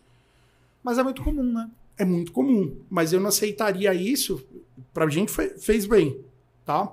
A gente não conseguiu bater todas as metas, mas ele entendeu que a gente teve uma jornada bacana e, e acabou liberando a, a última tranche que a gente não bateu, uhum. né? Então, por isso que, novamente, o investidor é antes, porque se ele podia voltar lá e ah, tá aqui, né? Então tem que ter o. Mas aí a visão dele também de olhar a longo prazo, Exato. o que ele vai trazer lá na frente, né? É o tal do de você ter a boa fé, né? O goodwill é. né? Que sim, a gente fala sim, na sim. contabilidade ter o goodwill da, entre as partes quando precisar renegociar um contrato. Então, isso foi, foi muito bom. Mas por que, que eu, eu diria que vai buscar fund e não fazer por tranches? Porque o, o papel e o Excel aceita tudo. Uhum. E aí você tá ali Sim. fazendo, e no, naquele momento não tinha track record de nada. Nada. Uhum. A gente não tinha, sei lá, seis meses, nem os ads, pixels e os, e os analistas estavam ligados ainda, entendeu? E aí, não, que eu vou fazer tantos clientes, tantos mil clientes. Botando PowerPoint. Então, É. isso. Mas o, mas o anjo está acostumado com esse tipo de, de abordagem também, né? Tá. Eu acho que com certeza ele viu. Ele viu o brilho nos olhos, ele viu exatamente a energia, ele viu o que você tinha feito com o Celtinha, né? E isso foi, foi relevante, né? Sim, Mas é que nem você falou, né? Você, você, no último lá, você não conseguiu bater. E isso poderia ter prejudicado, né? Poderia, não, teria fechado as portas, É. tá? E aí é muito engraçado que quando você está com o negócio ganhando tração e a questão de caixa é o que pega, você fica assim, não, tem que fazer, tem que fazer. E aí você acaba fazendo loucuras do tipo de assinar acordos que não são tão bons, mas pela vontade de fazer. E você passou por isso. Ah, por exemplo, um caso real, né? A gente já tinha uma jornada que não era para uma empresa passar por um programa de, de aceleração, Sim. tá? Pulou a- essa etapa, né? Pulou essa etapa, mas deu certo e, e- aí a gente falou, pô, precisa buscar funding, né? Naquele momento ali o meu skill para buscar funding não era tão aguçado como hoje, e não estou nem dizendo que eu sou bom nisso, Sim. entendeu? Mas, hoje, é, hoje é bem melhor do que era. Né? Ah, sem, sem dúvida, né? e aí, é, talvez no tete a tete com um anjo eu consiga engajar. Com o fundo não conseguia. Uhum. E aí eu fui ofertar contabilidade numa aceleradora, fui convidado para mostrar lá, ofertar contabilidade para uma aceleradora, que é a UAR, que é a nossa, a nossa, nossa a investidora como aceleradora. E chegou lá na UAR, a pessoa falou assim: não, é, é que na verdade não é para você fazer serviço de contabilidade para as empresas aqui. A gente quer olhar a Conub para a gente colocar no programa de aceleração. E eu não, não fui preparado para essa Sim. conversa, entendeu? Aí eu falei, ó, eu tenho uma apresentação lá de trás, se quiser olhar. Aí eu olhei, aí abri lá o computador, mostrei, ah, gostei. É, tal dia é o, a avaliação. E aí eu fiquei contente. Eu falei, ah, não, tem que fazer, tô precisando de funding, não sei o quê. E aí, o, e aí por isso que, novamente, a questão do anjo, né? E a questão do goodwill entre as, entre as partes. Ele falou assim, cara, você está entregando um, um valor grande da sua empresa. Uhum. E olha como, olha as loucuras, tá? O grande era receber algo em torno de avaliado em 400 mil reais Uhum. Em troca de um percentual lá a aceleradora era, era entre 7% e 10% da, da empresa em troca de 400 mil reais. Desses 400 mil reais, 200 mil era caixa, efetivamente, tá? E os outros 200 mil é que eles chamam de PERC. Então, crédito de AWS, crédito da Azure, Sim. é, HubSpot, por exemplo. A gente agora está usando o HubSpot e, e tem 90% de desconto por causa da aceleração. Seria impossível se, se a gente. Mesmo para a gente com fã ia ficar impagável o HubSpot para o estágio que a gente está. E aí. é, então era de 7 a 10 por, por esses 200 mil, mais os, os, os 200 que eles avaliavam em perca, então vamos dizer 400 mil. Se você lembrar lá, os 10 mil reais Uhum. Foram 5%. Sim. Olha como Olha, olha como o negócio evolui, né? evoluiu. E aí quando... é, Mas no final das contas também 200 mil não era muito dinheiro, né? Ah, mas a- naquele, Naquela- naquele momento naque- fazia naquele diferença. momento fazia diferença. Porque a gente estava numa crescente, é, tinha o smart money da, da, da aceleradora, propriamente dito, e, e a gente tinha acabado de meio que receber a, a, a última tranche do, do investimento, mas era algo que não ia durar muito tempo. Entendeu? Porque a gente estava numa queima de caixa e com, e com o crescimento. E precisava fazer. O grande problema é que você precisa fazer várias coisas ao mesmo tempo que consomem caixa. Então você tem que fazer tecnologia, tem que fazer marketing, tem que atender o cliente. E, e o seu time de tecnologia já era representativo? Não, era três pessoas, mas esses caras custam pra caramba, Cara, né? Hoje um dev, o custo dele anual dele. E esse é o, é o problema, né? E aí o anjo falou assim, pô, mas você vai entregar muita participação. A empresa tem um outro valor hoje é, pro tamanho do cheque. Aí ele, ele. Falei, cara, eu quero fazer. Como que a gente consegue res- resolver? Eu quero fazer. Primeiro que eu acho que vai ser um smart money, questão de rede, branding. E eu me dá um conforto financeiro, mesmo não sendo o cheque dos sonhos, para poder fazer. Aí a gente teve boa fé, e aí eu concedi para ele a não diluição. Entendeu? Então. E aí, o- os, os outros meus dois sócios também ficou na- com um ponto de interrogação se fariam ou não. Aí eu falei assim: zero problema. É de 7 a 10%? Vocês não querem fazer? Tira do meu e eu vou fazer. Né? Aí, Anjo, você não quer fazer? É, eu não diluo você. E aí a gente vai para a próxima. Né? Não. Então, nessa, nessa, nessa condição, eu acho que dá para a gente fazer. Aí eu consegui trazer os meus sócios de volta e falar assim: não, se você decidiu fazer e você quer fazer, a gente confia em você. Não é justo só você se diluir. E aí eles falaram: não, todo mundo vai diluir igual, a gente preserva o, o anjo. E aí, a- e- e aí, como eu tinha preservado este anjo, eu tive que preservar o outro também, dei não diluição para os dois. Entendeu? Que é, é muito importante você ter a, a questão de, que é até de retidão de o que se oferecer para um para oferecer para os demais, entendeu? Óbvio que alguma coisa ou outras você vai ter uma negociação mais próxima ali para conseguir o que você quer, mas a oferta inicial tem que ser igual para todo mundo. E aí, nesse jogo de buscar investimento, você sempre vai olhar o seu exit lá na frente, né? Então, você pensa nisso? Você Eu penso, mas não é o que me brilha os olhos. não é o que te brilha os olhos. É a É jornada. a jornada. É a jornada. E é muito louco você falar isso da questão da jornada, porque a gente montou as lideranças no final do. no início do ano passado, tá? Início de, de 2020. A gente recebeu um cheque em Foi dezembro. quando foi recebido, né? É, recebeu um cheque em dezembro. E aí, antes de receber o cheque, isso é muito importante. Você já tem que estar. Porque quando você vai pedir o cheque para alguém, você tem que perguntar para que, que você vai usar. Sim. Que é o que o pessoal chama de use of proceeds. Sim. Então, para que, que você vai usar o cheque? Então, ah, vou usar porque eu vou investir em marketing, vou comprar computador, mudar de prédio. Você tem que prever tudo, né? Então, e tá ali, e você tem muito pouco margem de manobra, porque é um, é um compromisso com ele, né? Não adianta você falar assim, ah, vou mudar de prédio, você não muda de prédio, você muda de carro na pessoa física. Não, não dá para fazer isso. Então, eu já comecei coisas que eu precisava. Falei, pô, eu preciso de um, de um head de vendas.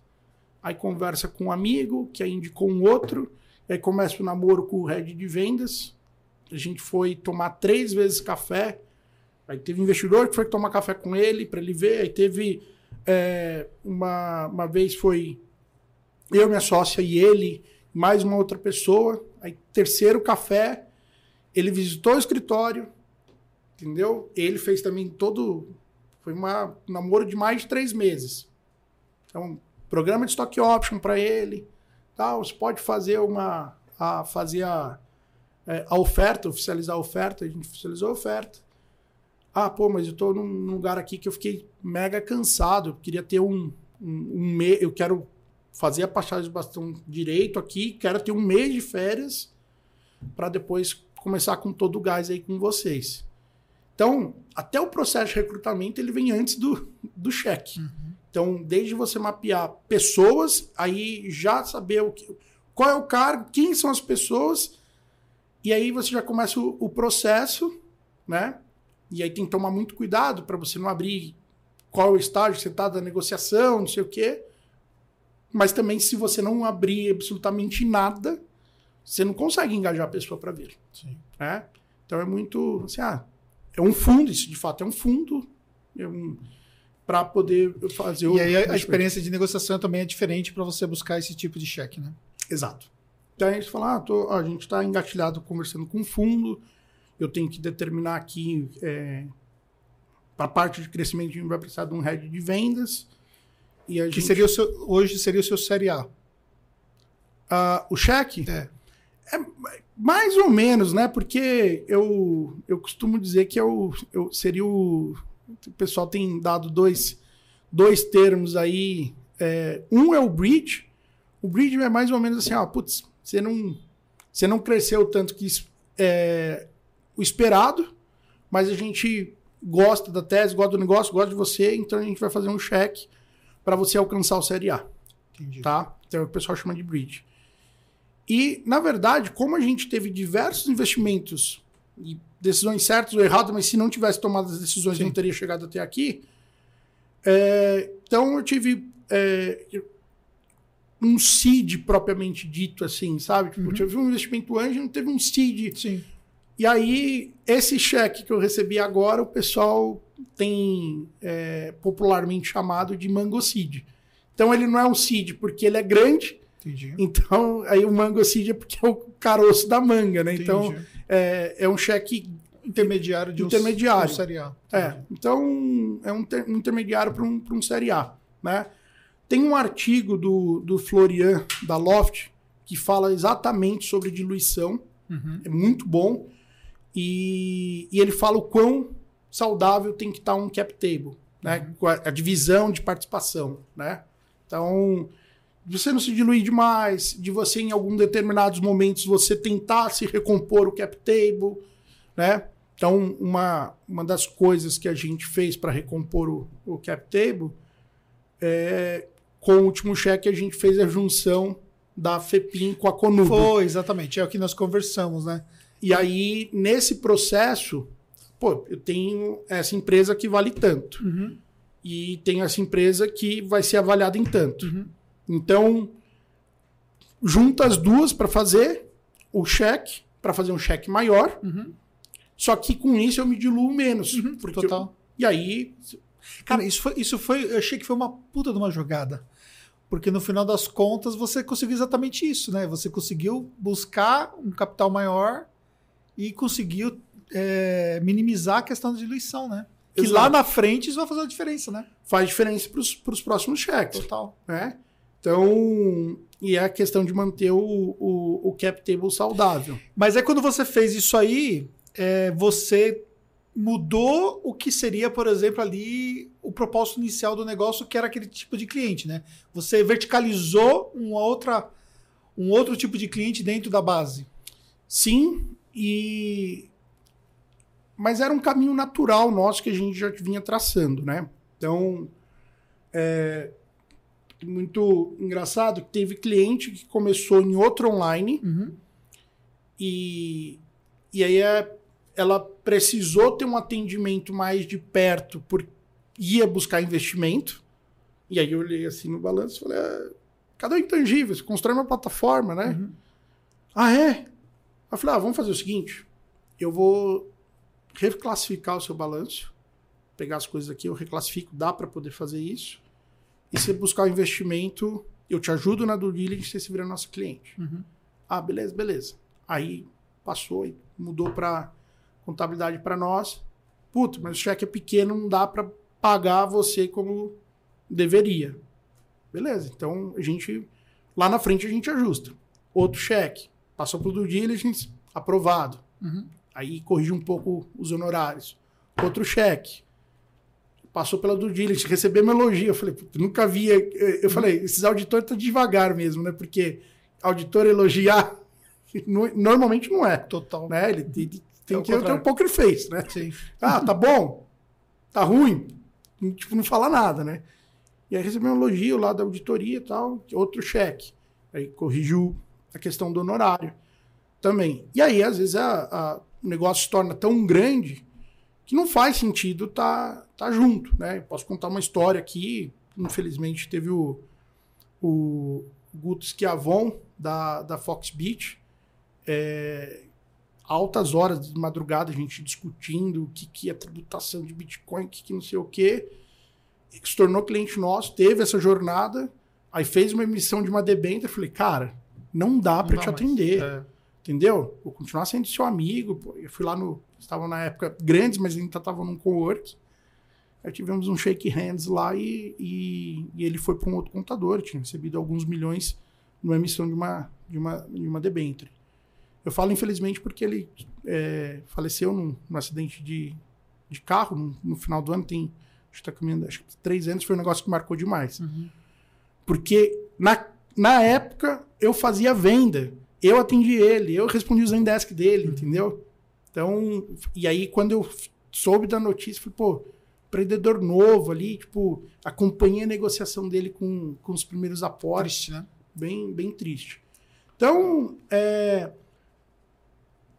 quando você pega um cliente desse, se você não, não tem as, as células de atendimento, você perde O, muito. o LTV dele vai ser mais curto. Se for um cara performático, ele vai ter que expurgar da base.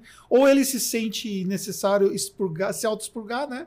Vai dar Sim. o churn, ou simplesmente você mesmo vai ter que falar para ele como você falou em outros casos, né? Sim. E aí, com isso, a gente criou hoje, tem três produtos lá. Uhum. Então, online, o private e o corporate. Entendi. tá? Então, os clientes que eram oriundos da, da FEPIM, a sua maioria são corporates, tá? Algum outro é private. Por exemplo, um exemplo de private. Jogador de futebol, Uhum. tá?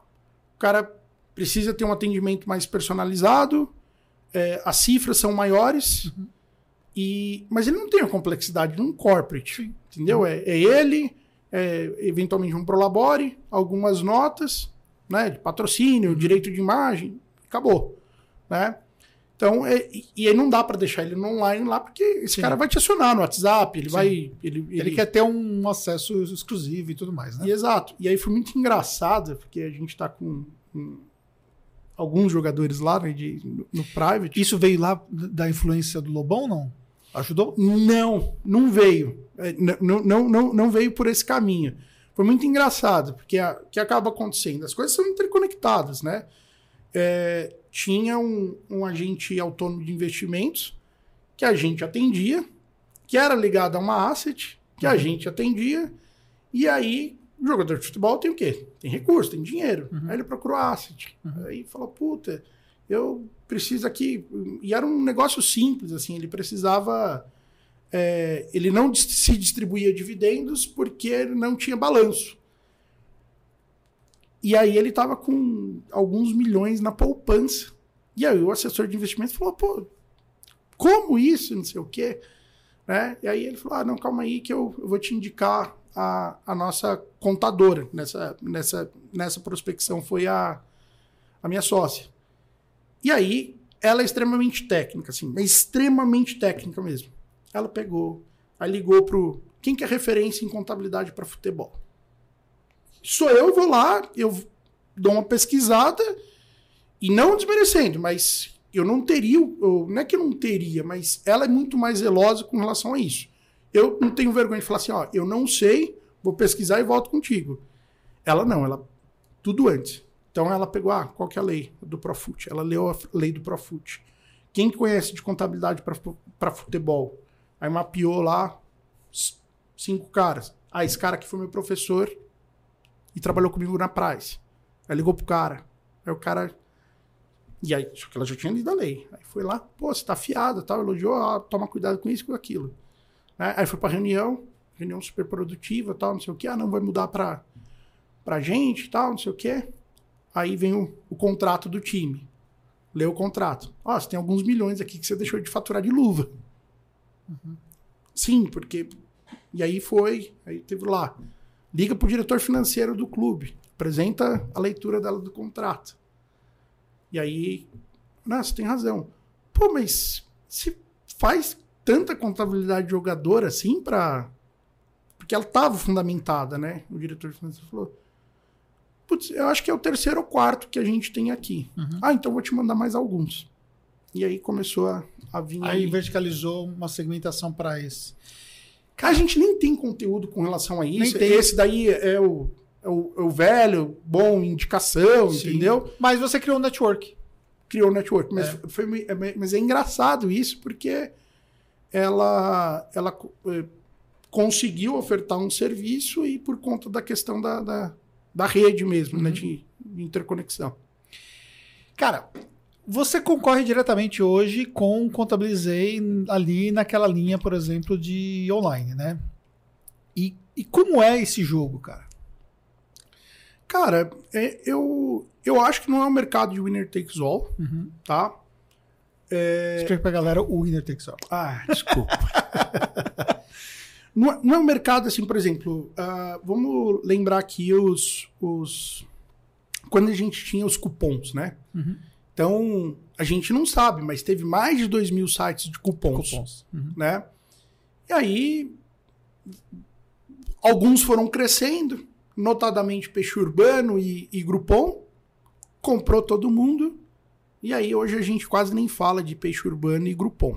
Os negócios existem, então aí, né? Mas pouco se fala, e teve dois players que, que efetivamente despontaram no Brasil, apesar dos, dos do- mais de 2 mil sites de cupons, né? Sem contar os agregadores, igual o, o Save Me, né? Uhum. Então, você, ah, quero comer hoje. Aí ia lá no Save Me, ele trazia todos e, e você lia, via ali o que, que tinha de opção.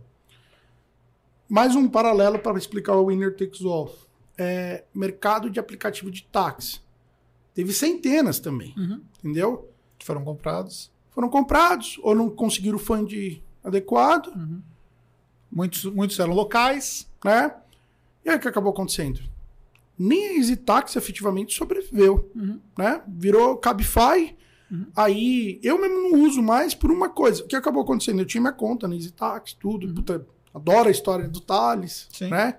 É um negócio que nasceu no Startup Weekend de final de semana. A empresa que fez o, o vídeo para explicar o que era o Easy Taxi foi a mesma empresa que fez o vídeo, o primeiro vídeo da Conube, né? Então, e aí veio lá, a Cabify comprou, e quando eu, ah, agora na Easy Taxi é Cabify, baixa o novo aplicativo, aí a conta não entrava, não lembra a senha que eu cadastrei. Ah, hoje é praticamente é o 99, né?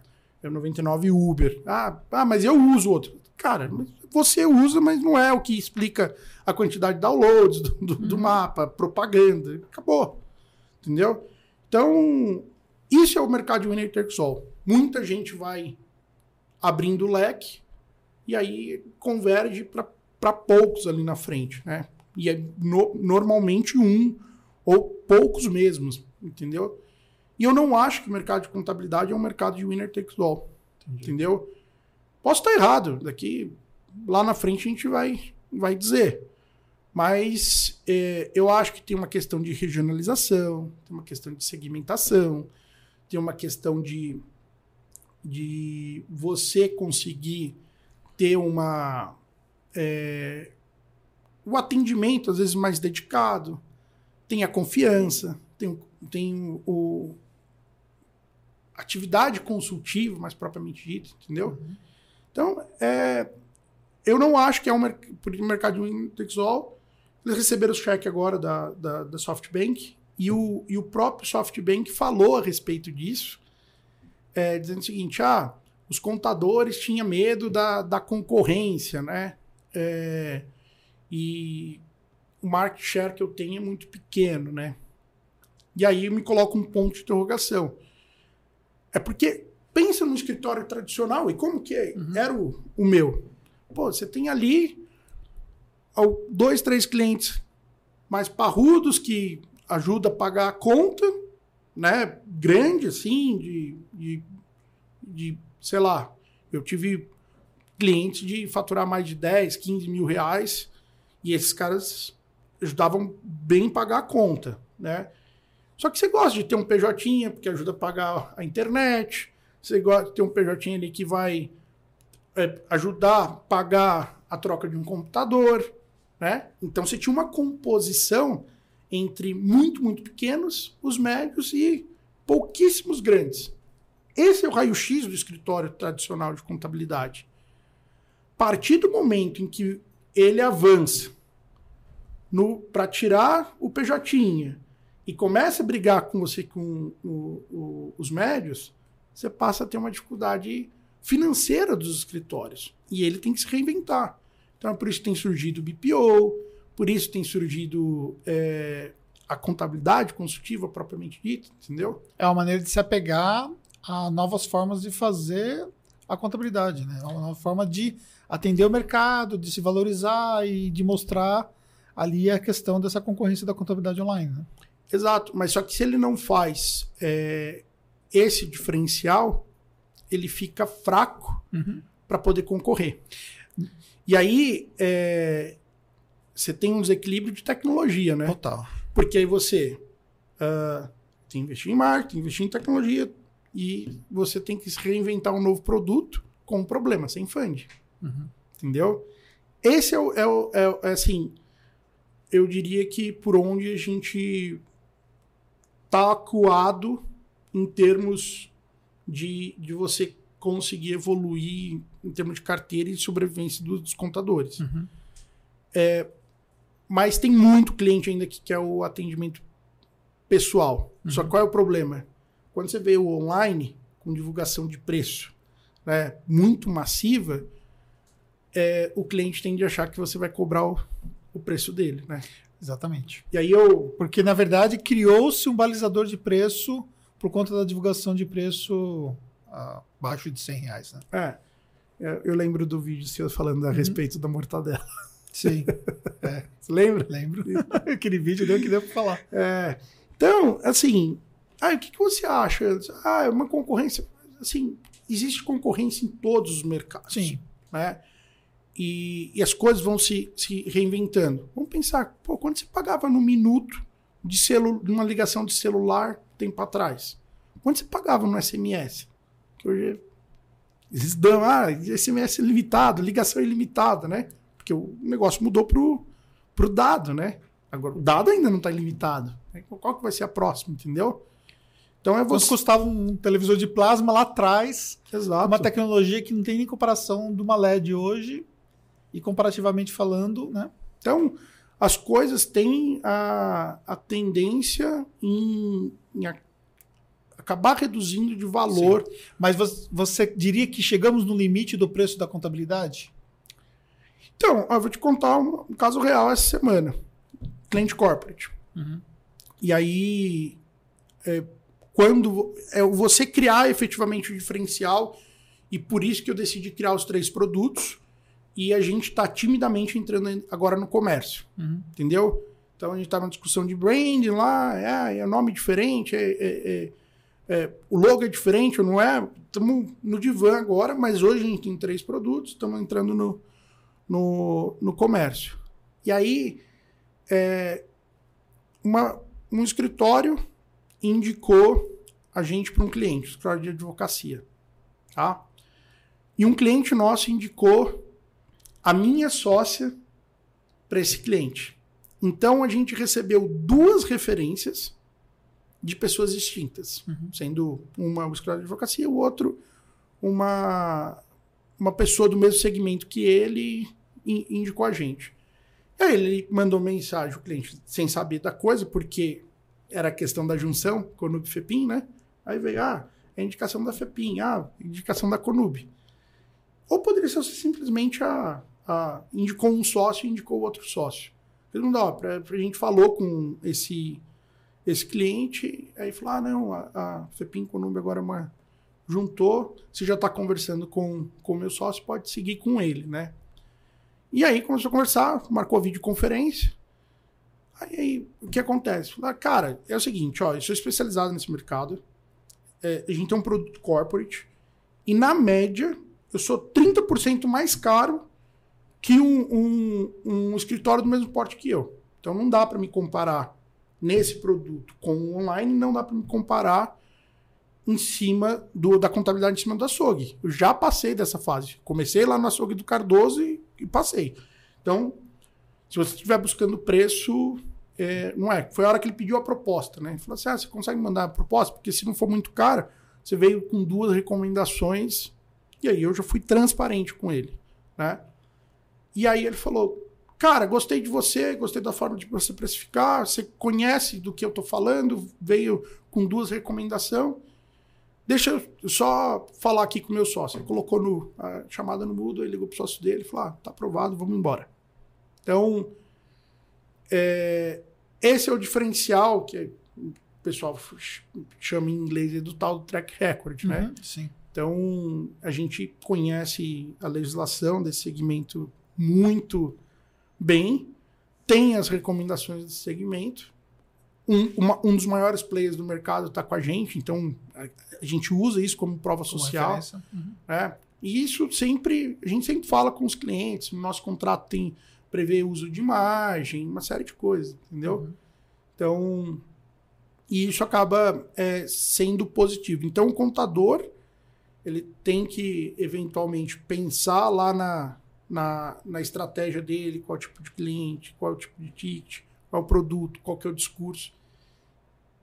E sozinho é muito difícil fazer isso. Que é o nosso caso, quando Sim. começou sozinho. Aí a gente só conseguiu quando passou a ter, ter gente boa, né? Eu depois eu posso caminhar para você. Tem um, um, um vídeo que é relacionado a um, um livro que chama Arte do Começo. Uhum. Eu falei, puta, como eu queria ter lido esse livro Lá atrás. lá atrás, né? E aí esse cara ele vai falar sobre formação de time também, de ah esquece ele chama Gui Kawasaki, arte do começo, e aí ele tem um vídeo. Então se você não quiser comprar o livro, eu comprei o livro essa semana, oito reais no sebo. E se você não quiser comprar o livro é preguiçoso, tem o, o vídeo no YouTube. E legendado também, quem tiver um pouco de dificuldade em inglês, se consegue ir, ir bem. Eu, no meu caso também, às vezes algumas coisas enroscam, Uhum. né? E, o, e ele fala assim, ah, contrate gente melhor que você, contrate, é, esqueça é, quem, quem, quem vem da McKinsey ou quem vem da... é, quem fez MBA, né? E ele falou que esteja gente que efetivamente vai pôr a mão na massa, que seja inteligente e tal. Por quê? Gente classe A vai trazer gente classe A. Se você não traz gente classe A, aí você traz classe B, que o B que vai trazer o C, e quando você vai ver, você está com. Eles chamam de Zikin, né?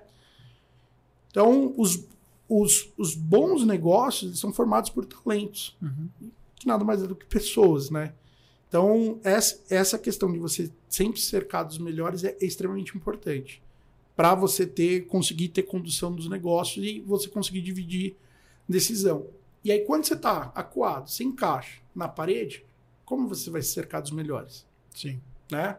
Então, a estratégia pode ser o Stock Option Plan, né? Mas é difícil você vender o sonho porque é um Sim. negócio lá na frente. Sim. Uhum. E quando você olha, a maioria do Stock Option vira pó. Uhum. Não, não realiza. Se 87% das startups quebram Quebram. em até dois anos, Então- então, você está recebendo um negócio que tem chance de 87% Certo. de, de virar pó. Então, até conversando com o pessoal hoje de tecnologia, eles falaram assim: ah, stock option no mercado de TI ele não dá muito valor, Uhum. entendeu? Então, é, é, é essa a dificuldade. E como você precificar isso, né? Exatamente. Ó, eu tenho algumas perguntas para a gente fechar. É o seguinte: é, o pessoal que está ao vivo, manda a pergunta para a gente aqui, que aí eu vou ter condições de, de responder, tá bom? Anderson, você consegue mais uma água Claro, claro que eu consigo. O Rê, a Rebeca vai pegar pra gente aqui. Vamos lá. É, ó.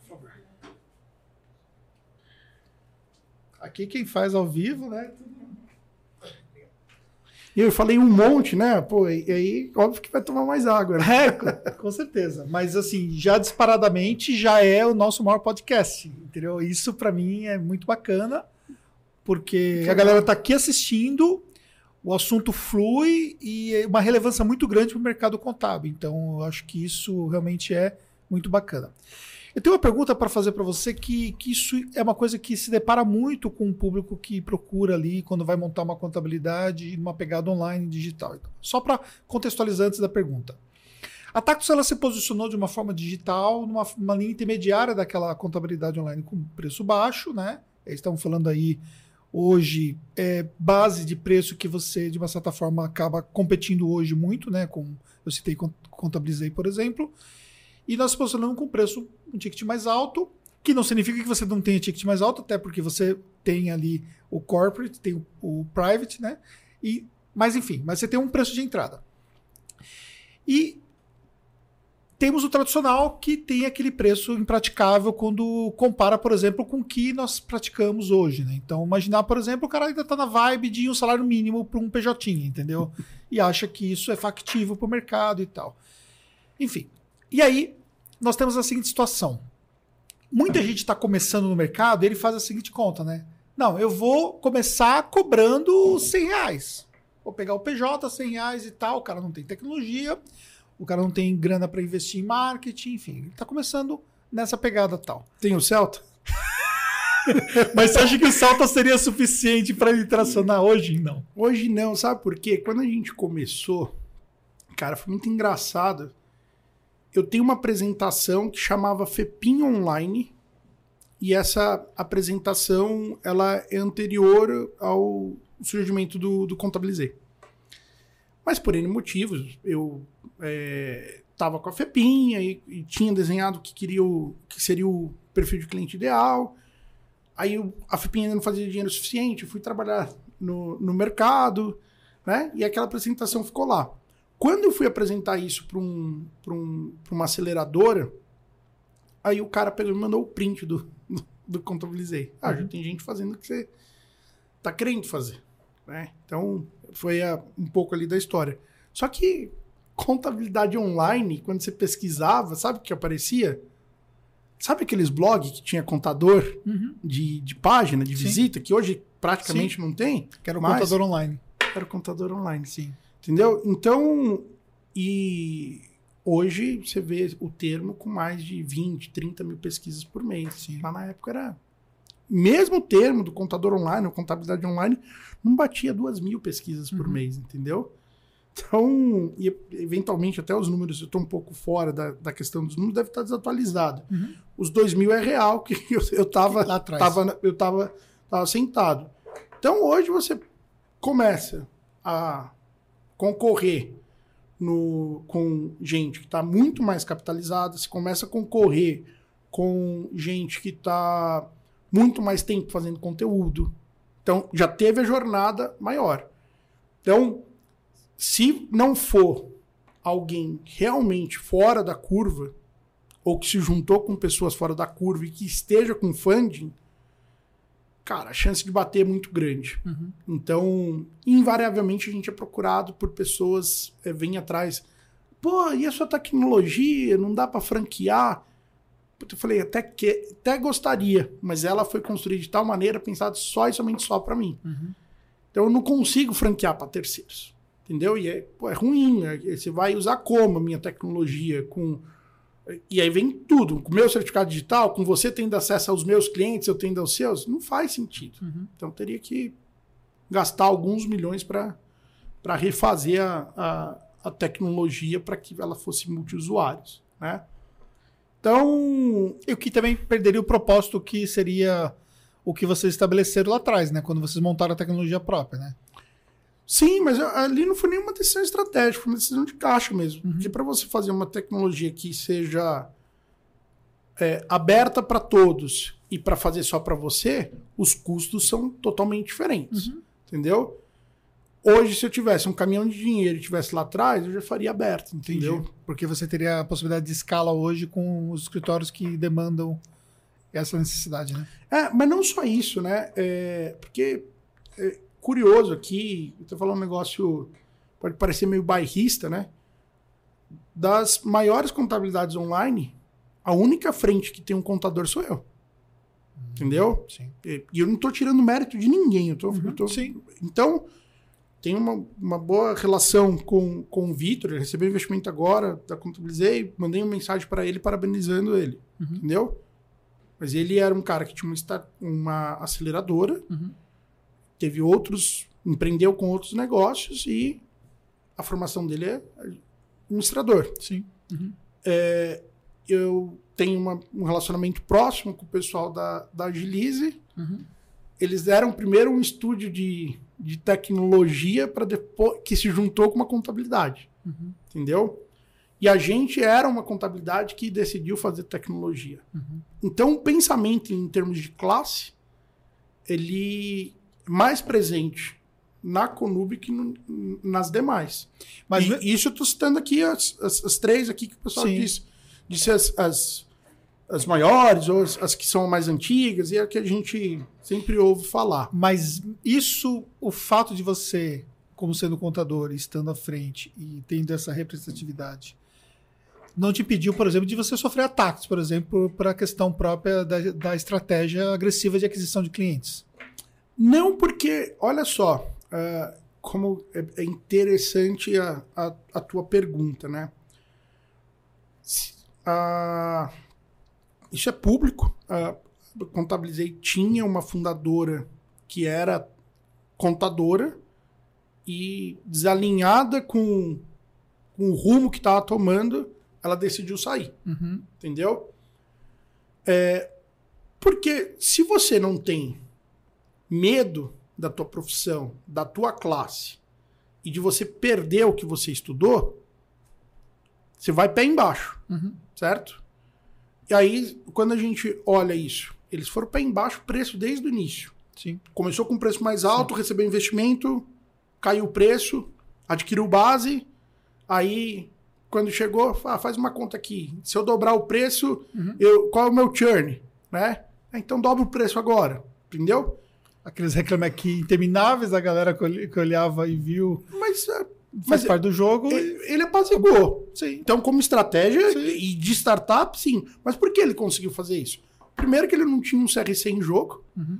não tinha uma questão de classe em jogo. E se não desse certo, ele ia para a próxima. Uhum.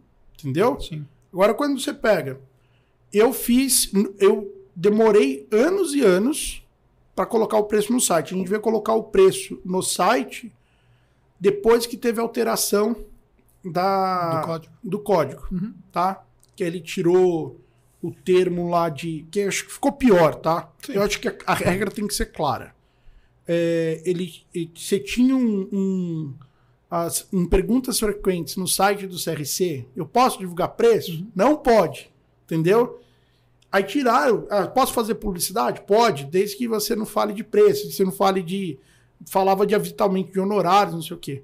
Aí tiraram todas essas perguntas e respostas do site, fizeram a reforma que colocou lá mercantilização. mercantilização. Defina o que é mercantilização. Sim, que ninguém definiu. Entendeu? Esse é o, é o grande problema. E aí eu acho que ah, o CRC, de uma certa forma, ele prejudica a classe uhum. e, e, a gente acaba ficando com a, a cabeça de, de reserva de mercado. Uhum. Tá? Então, colocando clareza nisso. Né? Então, você pega. Ah, eu já recebi não de fundo, porque falar, ah, porque não tem essa questão resolvida se pode é, receber recurso ou não por, por conta do CRC. Ah, ok. Né? Eu falei, o outro cara lá tá fazendo. E como ele, ele não tem CRC para perder, já trocou três, quatro vezes lá o, o, contador responsável, ele tá indo pé embaixo. Méritos dele. Uhum. Né? Deixa a gente lutar igual. Porque quando eu vou bater no fundo, aí fala, não, CRC, ah, porque você não cresce. Ah, pô, pro PJ, o importante é preço, às vezes. Mas Entendeu? o fundo está colocando dinheiro na, na empresa de tecnologia e não na empresa contábil. Sim, mas só que é, o que, que você faz é, para vender a empresa de tecnologia? Tem que vender a contabilidade junto. junto. Uhum. Entendeu? E aí, olha a analogia que eu faço. Será que o Einstein ou o Sírio, qualquer hospital, teria o porte que tivesse se só o dono do hospital pudesse, teria, tivesse que ser médico? Uhum. Teria tido esse desenvolvimento, essa é a, a referência? É óbvio que não. Uhum. Né? E aí a gente olha lá os contadores com, às vezes, com problema de. Pô, eu vou, eu vou visitar escritório de contabilidade, nada contra, mas ainda a gente tem monitor, certo? De tubo. Uhum. Né? E aí eu, eu falo, o pessoal olha no meu escritório, pô. Aquelas mesmas precisam duas, três pessoas para levantar, porque é de 1970, né? E aí o pessoal olha, vai no meu escritório, pô, ah, tem ajuste de altura no monitor, ele roda. Então, o pessoal que trabalha com contrato, às vezes trabalha com, com monitor assim, para olhar o contrato de forma melhor. Ah, 23 polegadas. Nossa, tem gente que trabalha com duas telas. É. Se eu tivesse recebido investimento, eu não teria conseguido isso. Uhum. Entendeu?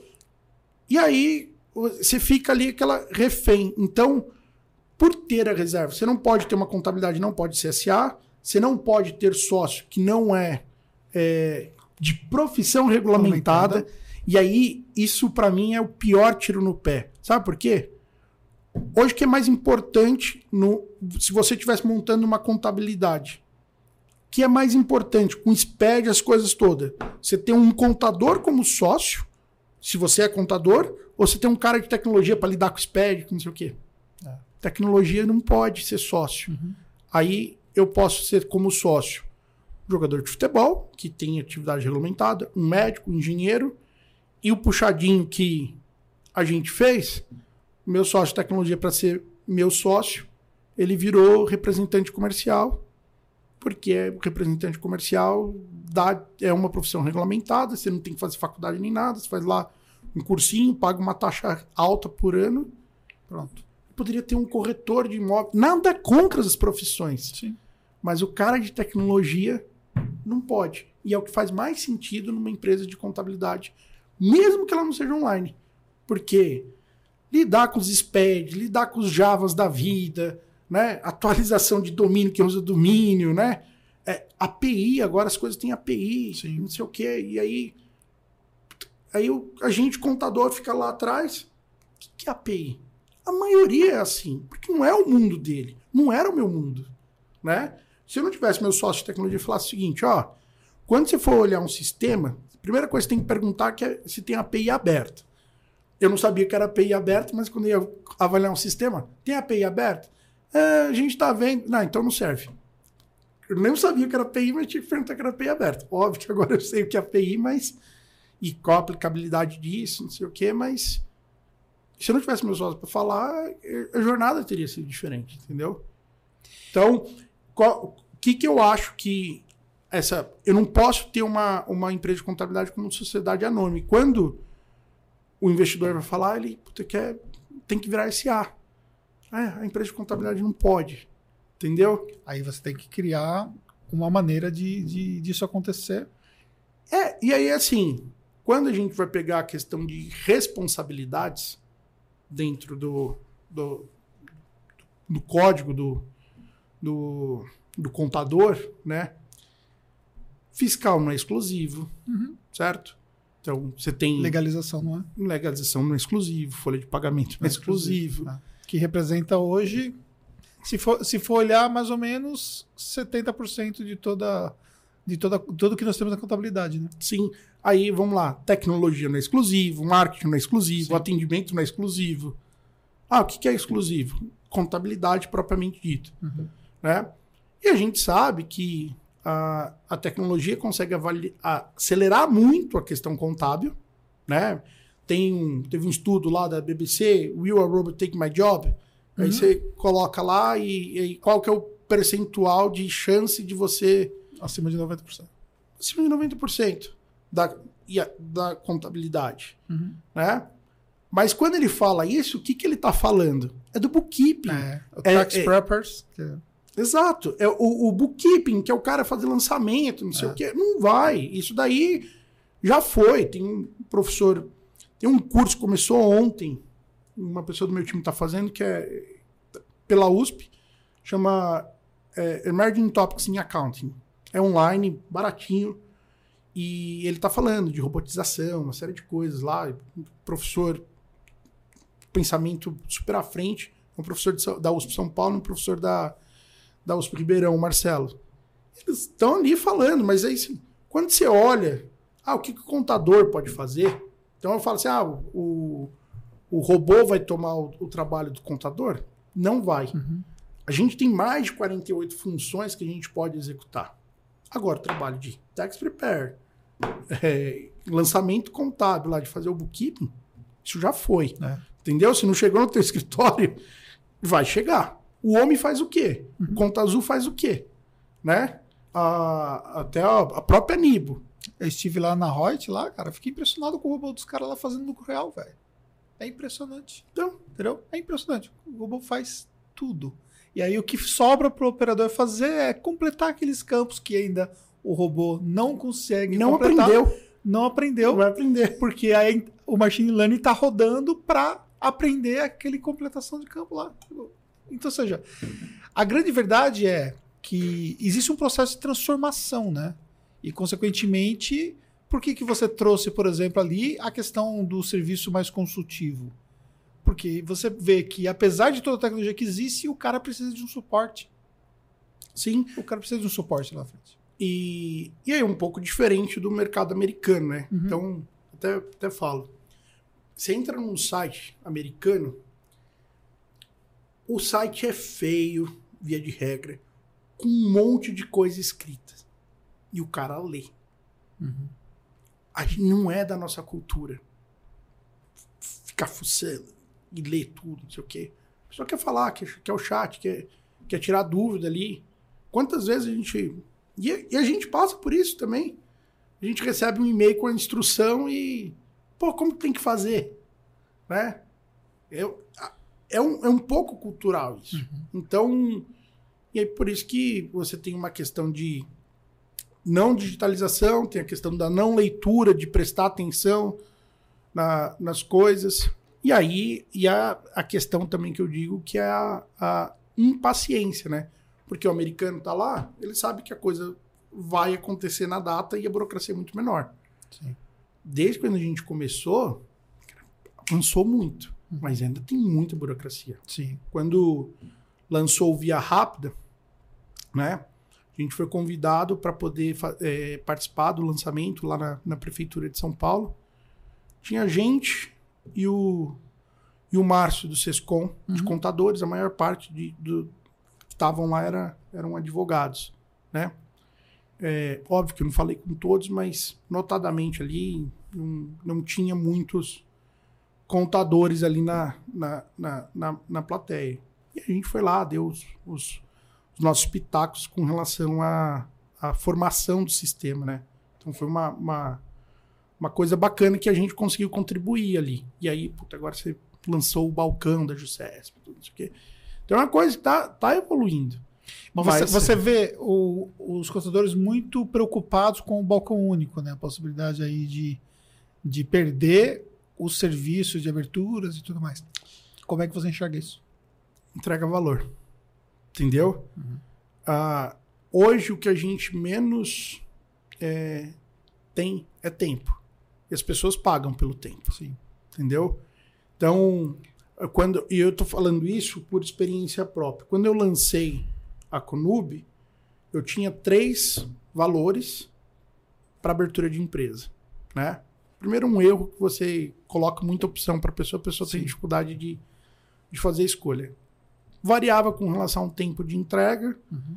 e, é, e comodidade. Tempo de entrega menor e é, maior valor e maior comodidade. Era o que vendia. Os outros dois, não vendia. Se entregar a documentação para a pessoa ir na junta, que não sei o quê, não queria. Entendeu? Ah, motoboy. Que é, Isso foi, um- foi um problema que a própria Contabilizei enfrentou, né? Que depois ela, ela começou a fazer todo o processo de fato, né? Porque no começo tinha o processo que o cliente fazia, né? Ah, sim, mas é, ainda mudou há pouco tempo, mas na, maiores, na maioria dos lugares ainda é o last mile é, o- é o próprio O cliente. próprio cliente. Por exemplo, São Paulo, o nosso serviço mais caro, nosso portador ia, retirava o documento, ele ia no cartório, fazia a cópia tudo. autenticada quando tinha que autenticar Uhum. ainda, Total. né? Aí devolvia o documento para o cliente, aí nesse momento o cliente já tinha assinado, e aí a gente, via de regra, mandava sem reconhecer firma, né? Era isso que vendia. Não é o faça você mesmo, ninguém queria. Ninguém queria, né? E aí é, é engraçado isso, né? Sabe uma coisa que às vezes a gente pensa e não. é, a gente não pensa e você fala, porra, mas é tão óbvio, né? Eu tinha demora para abertura de empresas em São Paulo. é, e eu falo, pô, meu cliente não retorna, a gente já mandou o processo, tá tudo pronto, tem, tem prazo aqui, vai perder o valor da taxa que foi paga, 30 dias. Eu não tenho impressora em casa. E acabou. Como o cara vai imprimir? Aí a gente começou. Se eu imprimir aqui e te cobrar um motoboy para poder retirar assinado, cara, vocês vão fazer isso? O cara paga. Mas, mas entendeu que não passou na nossa cabeça Sim. isso? E aí você mandava lá o calhamaço de coisas lá para o cara. Ah, imprime assim, não sei o quê. E, Cara, a gente. Eu tô tentando chegar nas perguntas da galera aqui. Não, vamos tocar aí, as perguntas? É, porque já é a última pergunta. Mas aí, o faça você mesmo, onde o cara tem que fazer tudo do, do início ao fim. E aí, quando você se depara com a realidade que você pega, o cara não fez absolutamente nada. Vem as contabilidades em branco e tudo mais e tal. Como é que você lida com isso? O seu cliente vai até que ponto nesse processo? Então, é, é um trabalho de construção, uhum. tá? Então, único exclusivamente por conta de, de caixa, uhum. a gente tem muito débito técnico que a gente está comprando. Uhum. Então, em termos de. A cabeça acompanhou o planejamento, a lousa. A gente conseguiu colocar coisa no futuro. Fazer tecnologia é muito caro, né? Então, esse ano que passou, a gente fez a entrega de três integrações com bancos. Uhum. Neobanks digitais que é o principal gargalo. Sim. Movimentação. Não é nem a questão de classificar ou deixar de classificar. Eu receber o dado. Entendeu? Hum. E aí, para eu colocar a camada de machine learning, eu preciso receber o dado. Entendeu? Então, a gente agora, o que, que aconteceu? Entregamos com Cora, Linker e Stone, uhum. as contas digitais. Estamos incentivando os clientes a ter conta nessas, nesses bancos e ele já dá o consentimento para eu receber o extrato, né? E eu falo assim, tecnologia, inovação, às vezes é a gente fica pensando na tela preta, às vezes é uma, uma coisa diferente, né? A Linker, quando lançou, não tinha as APIs, mas me chamaram lá para poder perguntar. O primeiro stories da Linker é meu, tá? Uhum. E eu fui lá ajudar na construção deles. Ah, o que, que tem? Tem que fazer. E eu falei assim, cara, a maior dor do contador é receber o extrato. Eu tenho o sistema e eu falo de API, a maioria não fala. Se você quiser ganhar o cliente do contador e o contador, sabe o que você faz? Coloca um lugar onde ele pode cadastrar um e-mail e uma data para disparar o extrato. Eles fizeram isso. Você não gostaria de ter todo dia 2, 5, o que for, o extrato do seu cliente na tua caixa de e-mail? Uhum. Minimamente, se você não tiver API? Sim. Entendeu? Eu tenho API, tenho as coisas lá e eu não recebo extrato do meu cliente que está no Itaú, que está em outro banco. Né? Essa é, é, a grande dor. Aí agora, reclame aqui, churn, essa é a temporada, entendeu? Store equipe, porque o, o índice de você manda um e-mail todo mês, você notifica o cara pela plataforma, ele tem uma tarefa para fazer. Chega ali, outubro, você manda um e-mail, novembro, você manda um e-mail. Ó, oh, se não mandar até dia 15 de janeiro, eu não consigo. Aí não mandou, aí quando vai chegar na época do, do imposto de renda. Cadê meu informe de rendimentos? Cadê meus extratos? Acabei de colocar. Falei, então. Exato. Eu não consigo processar Porque agora. Não tem como.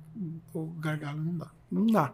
Então, mas a tecnologia resolve isso daí. Uhum. Só que é uma, um uma, processo uma de... construção. E o Open Bank vai ajudar vai muito ajudar nisso. Muito, né? Vamos lá, deixa eu, deixa eu, só ver aqui a pergunta do pessoal. Para só um pouquinho.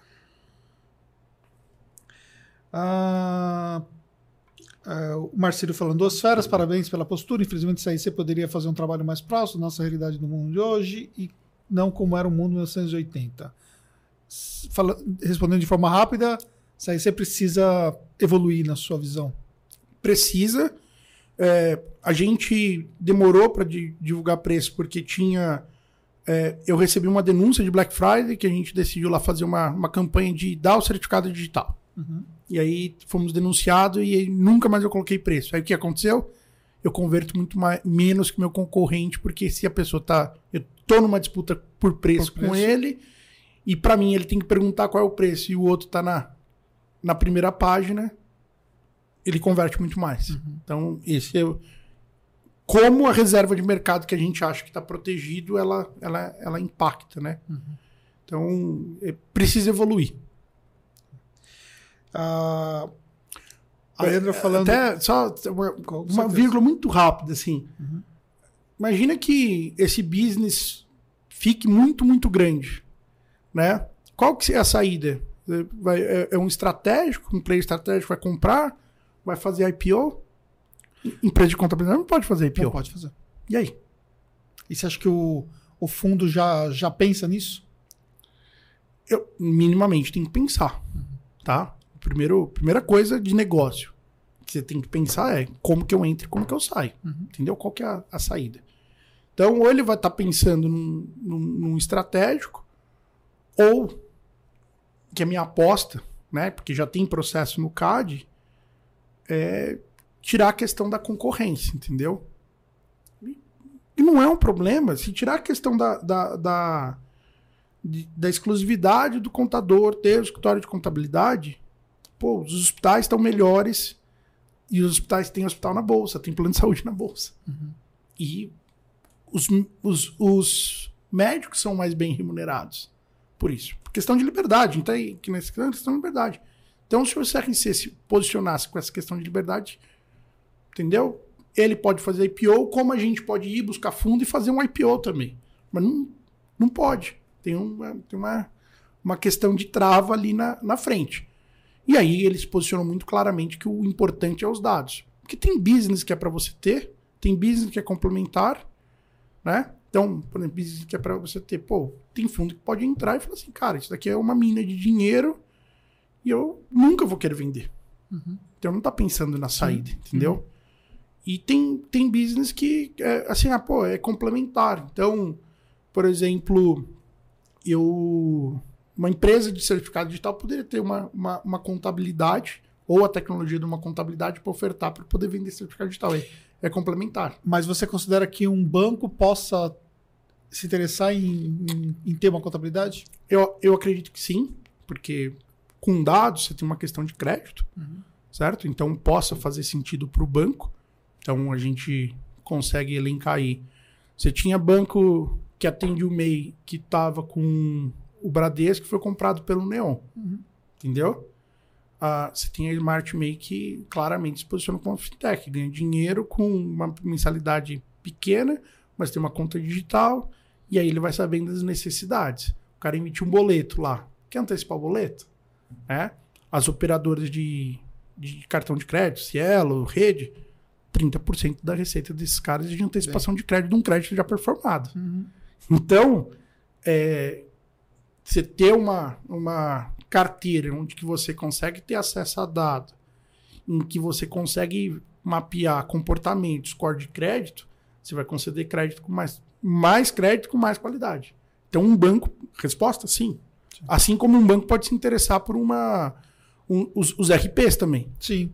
Né? O- a gente lá, põe lá a OMI, é, é, ela tem a, a própria conta digital. Sim. Mas, em- mas numa pegada diferente do que seria, por exemplo, o próprio, né? Vai ter ali com parceria no caso, né?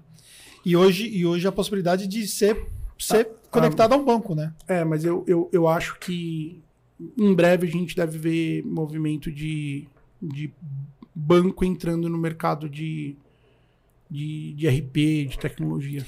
E acho que é um caminho natural. É. Ah, por exemplo, com a própria Linker, eu, eles falaram: ah, o, que, que, o que, que é dor para você? Eu falei, cara, eu tenho um sistema que é para poder fazer a cobrança recorrente dos meus clientes para poder receber cartão de crédito e boleto, né? Aí eu falei, ah, beleza, isso dá para fazer dentro de casa. E hoje, como que é lá no boleto? Lá, entra lá no Itaú, boleto manual. Se você não, é, não tá automatizado, esse é o, é o normal. Então a Linker vai, vai ter um negócio para cobrança de re- recorrente. E é um banco, né? Digital, mas é um banco. E, e falando sobre essa saída aí, você é, imagina quantas rodadas uma contabilidade ainda tem para queimar? Cara, os estudos dizem que você, na, quando chegar para um, um exit final, o founder tem que ter ali perto de o 8%, 7% da, da, da companhia. Tá? É, ou outro número que dá é o- os founders, e aí no, no plural, 17%. Tá? Isso é estudo de mercado americano. E aí, fazendo a correlação, ah, o Benchimol, quando fez o IPO da, da XP, ele já é um modelo de partnership, certo? Lá ele, ele mesmo anunciou, ah, eu fiz mais de 400 milionários, porque ele tinha mais de 400 sócios. Então, a, a, a questão de do sentimento de dono deles lá, é algo que ele evoluiu. O Benchmark tinha 8% quando ele fez o IPO da, da, da XP. Uhum. Então, eu não sei questões de, de cap table da, da, da Contabilizei, mas é, essa rodada ele, ele tem que arrumar principalmente a questão do churn dele. Né? A hora que ele conseguir azeitar a, a questão do churn, ele, ele caminha muito maior, porque a máquina de vendas, o marketing foi feito, tecnologia está sendo feita, leva tempo para estar tá sendo feita. Uh, e aí a parte humana, que é o atendimento, que custa, que precisa ser resolvida. Né? Então, a hora que ele resolver isso daí, ele para de queimar caixa de forma infinita. Vai resolver? É um, grande ponto de interrogação. E tem diversas empresas fora do país que receberam milhões de investimentos de contabilidade que quebraram, que não conseguiu resolver esse problema. Tá? Tem uma. Não estou me gorando nem nada, mas tem uma, uma X Factor que Sim. tinha recebido mais de 100 milhões de reais Sim, e foi embora. Foi embora. E de o que, reais não, de dólares. E, e, o que, e o que torna a economia, por exemplo, diferente nesse, nesse quesito hoje? Eu acho que é, é o gasto mais comedido de, de caixa. Então, porque sempre a gente não teve uma folga de caixa, então você anda acostumado com, a, com, a, com, as, com as, próprias pernas, entendeu? Você sabe que ali na frente, se falta caixa, você não tem um bolso infinito. E aí, quando você pega ah, o que anuncia de cliente e o quanto ele já queimou de caixa, eu sou muito mais eficiente com relação a isso. Entendi. Entendeu? Então, ah. Custo de aquisição muito menor. Mas não só isso, né? Custo é, de aquisição, LTV. LTV, aí você tem é, a própria questão dos investimentos de tecnologia. Puta, meu investimento em tecnologia é tímido, mas ele me resolve grandes dores, Sim. entendeu?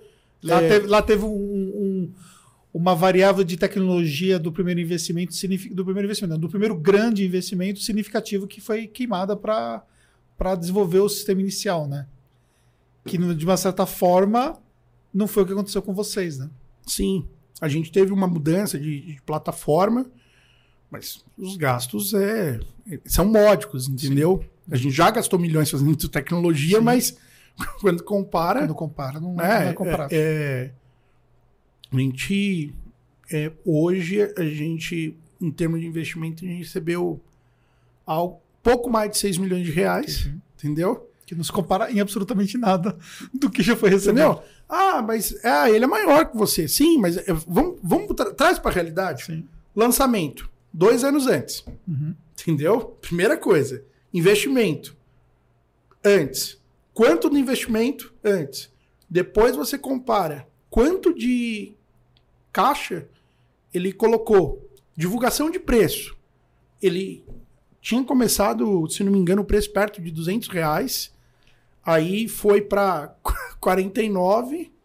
Aí nicho base, resolve o problema de churn. E depois teve lá, uh, dobrou o preço. Né? É um, ele tá jogando um jogo dele. Sim. E aí, lembra que eu falei? Pô, o não é um mercado que eu acredito que seja o winner takes all. Uhum. E, e a questão da jornada. Essa é a jornada dele. Entendeu?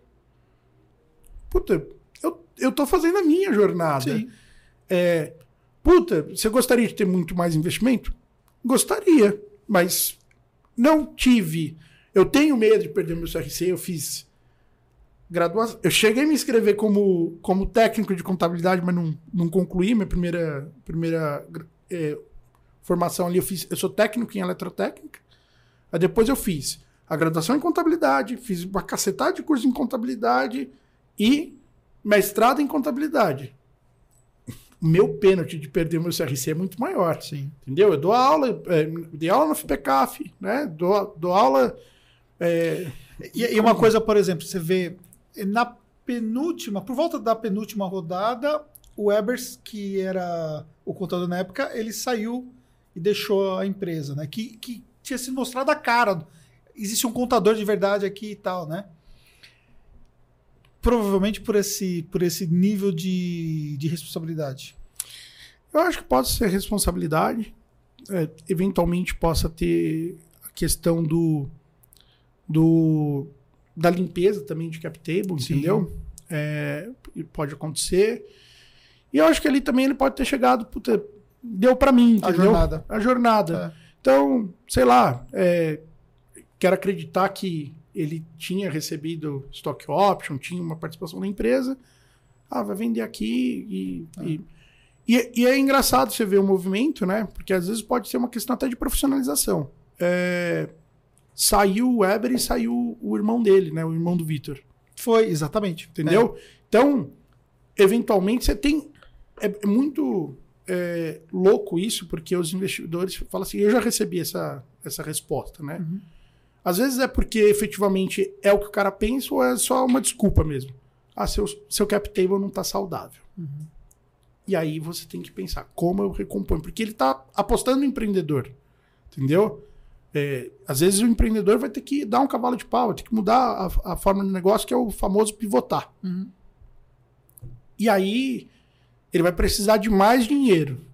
E aí qual é o problema de você ter um empreendedor muito diluído? Motivação, Sim. né? Assim, pô, eu já tô no negócio que eu já não mando mais, eu sou passageiro. E se esse negócio ficar muito, muito grande, eu não resolvo meu problema de grana lá na frente. Então, essa é a preocupação dos investidores com ah, os founders estarem muito diluídos, entendeu? Então, é, e aí eu sou um, o que o pessoal chama de holder, entendeu? Quando teve a entrada do último investimento, eu tinha investidores anjos que quiseram sair. Eu recomprei na física, porque eu quero ter mais participação. Eu confio, no, eu confio no meu negócio, entendeu? E agora a gente está passando por uma transformação. Eu tive que é, coletar uma série de documentos. Vai lá, ah, comprovante de pagamento de recompra de anjo. E gente que eu tinha dado stock option, mas tinha saído da companhia. Aí, cara, faz sentido para Você você. foi empreendedor nesse momento. E aí ele, eh, por exemplo, eu falei do Ricardo aqui que eu tinha dado, ele já tinha ido para uma outra jornada, ele não estava naquele outro escritório, ele é, ele é sócio num fundo hoje, né? Aí eu liguei para ele, e aí, Ricardo, o que, que você quer fazer? Cara, é, eu, eu aqui eu não. Zero vaidade. Se você quiser recompor o cap table, faz. Eu acho que consegui contribuir até aqui, mas eu- agora estando no fundo, eu não, eu não consigo te ajudar mais. Então não faz muito mais sentido eu estar pendurado aí com, com vocês. Ele falou: tem dificuldade pra gente até tomar um café, quem dirá continuar ajudando. E aí eu recomprei ele. Entendeu? Ah, teve investidor. Num caso como esse, você, você faz a oferta, você define uma oferta para fazer para ele, para fazer essa recompra, ou você vai seguir o padrão do valuation que foi determinado no, no investimento recebido? Como que procede? Vamos lá. Ah, eles. Vocês estão ligados que não vai acabar, né? Vocês estão ligados que isso vai acabar. E a galera tá aqui assistindo. Isso aqui é uma aula. Isso aqui é uma aula pro mercado contábil que nunca vocês viram antes. Então vocês ficam aí. Nós temos bateria ainda aí, gente? Tem bateria? Então vocês ficam aí. Pô, eu, eu- não vejo a hora de acabar essa pandemia pra gente fazer esse bate-papo ao é, vivo, cara. Pois é, mas Porque aí vem ali a dúvida, você já tira a dúvida, né? É. Então, Vai voltando, mais. ele. Como ah, funciona? ah, nesse caso, foi uma negociação direta com eles, porque eu não fiz via empresa. Entendi. Tá? Teve anjo que eu recomprei pela empresa, Certo, porque eu não tinha dinheiro para poder pagar. certo. E aí, quando é assim, via de regra, óbvio que tudo é negociado, mas quando você recebe o cheque, você tem um pedaço do cheque, lembra que eu falei do Sim. use of proceeds? Aham, Você tem o quanto que você tem que recomprar de, de participação. entendi. Entendeu? Então, no nosso caso lá, ah, você tem que me dar, o investidor que fez, ah, você tem que me dar tantos por cento da empresa. Ponto. Uhum. Né? E o cheque é tanto. Falar, ah, para eu te dar isso daqui, eu não quero me diluir tudo, eu tenho que recomprar tanto. Ah, então, desse valor aqui, tá, fica acertado que tantos milhões você pode usar para recomprar ah, a participação para você entregar. Então é um jogo aí de diluição. Quanto que você. Aí você vai chegar e falar assim: pô, para eu poder entregar isso para um novo investidor e recomprar e eu manter a minha participação, eu tenho que. E eu só. Eu tenho um bolso limitado de quanto eu posso gastar. Então você seta ali o valor, a conta de trás para frente, entendeu? E aí é, é uma conversa. A pessoa, ela não é obrigada, Sim. mas, Mas, é- mas ela é perfil também, né? é perfil. E aí ela fala assim: Pô, eu sou anjo. É, exatamente. Eu, eu vim aqui para te ajudar. Sim. Se eu te prejudicar fazer esse deal, Uhum. eu não cumpri o meu papel. Entendi. Ah, não teve o retorno esperado? Não teve. Entendeu? Teve. pô, e aí. É, é, Mas ele tá, sa- ele tá fazendo uma saída favorável. Quanto muitas que ele, se- 87% que ele quebra. perdeu, né? Exatamente. Pode ser que ele não teve exatamente o, o- aquilo, porque o momento que ele tá fazendo a saída não seja o mais favorável, mas tá fazendo uma saída favorável, né? Sim. Então, é, é, é um pouco dessa. desse- É um da- jogo, né? da- dessa conversa, né? É, eu, eu, eu diria que é o, o jogo pra gente dizer como as coisas funcionam, mas é muito do. É, de conversa e você. A questão de afinidade com as pessoas, Sim. entendeu? Ah, cara, beleza. Se eu me diluir demais, a gente não faz a próxima rodada. E se não faz a próxima rodada, Todo mundo perde. todo mundo perde. Uhum. Ou se sequer fizer essa rodada, entendeu? Eu tive um, um investidor que ele tinha um contrato de, de opção Hum. e uma das cláusulas suspensivas, ó, para esse contrato estar válido aqui, você tem que matar esse contrato de opção. Então, se resolva com o seu investidor. E aí eu fui negociar com o cara numa posição de fraqueza. Sim. Aí o cara falou assim: ou você paga o que eu quero, ou eu vou melar o deal.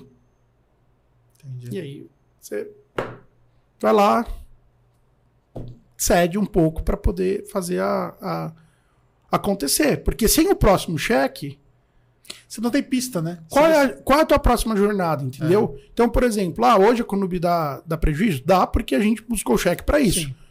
Ah, Anderson, você tem condições de, de colocar isso em break-even, chegar no ponto de equilíbrio? Tenho.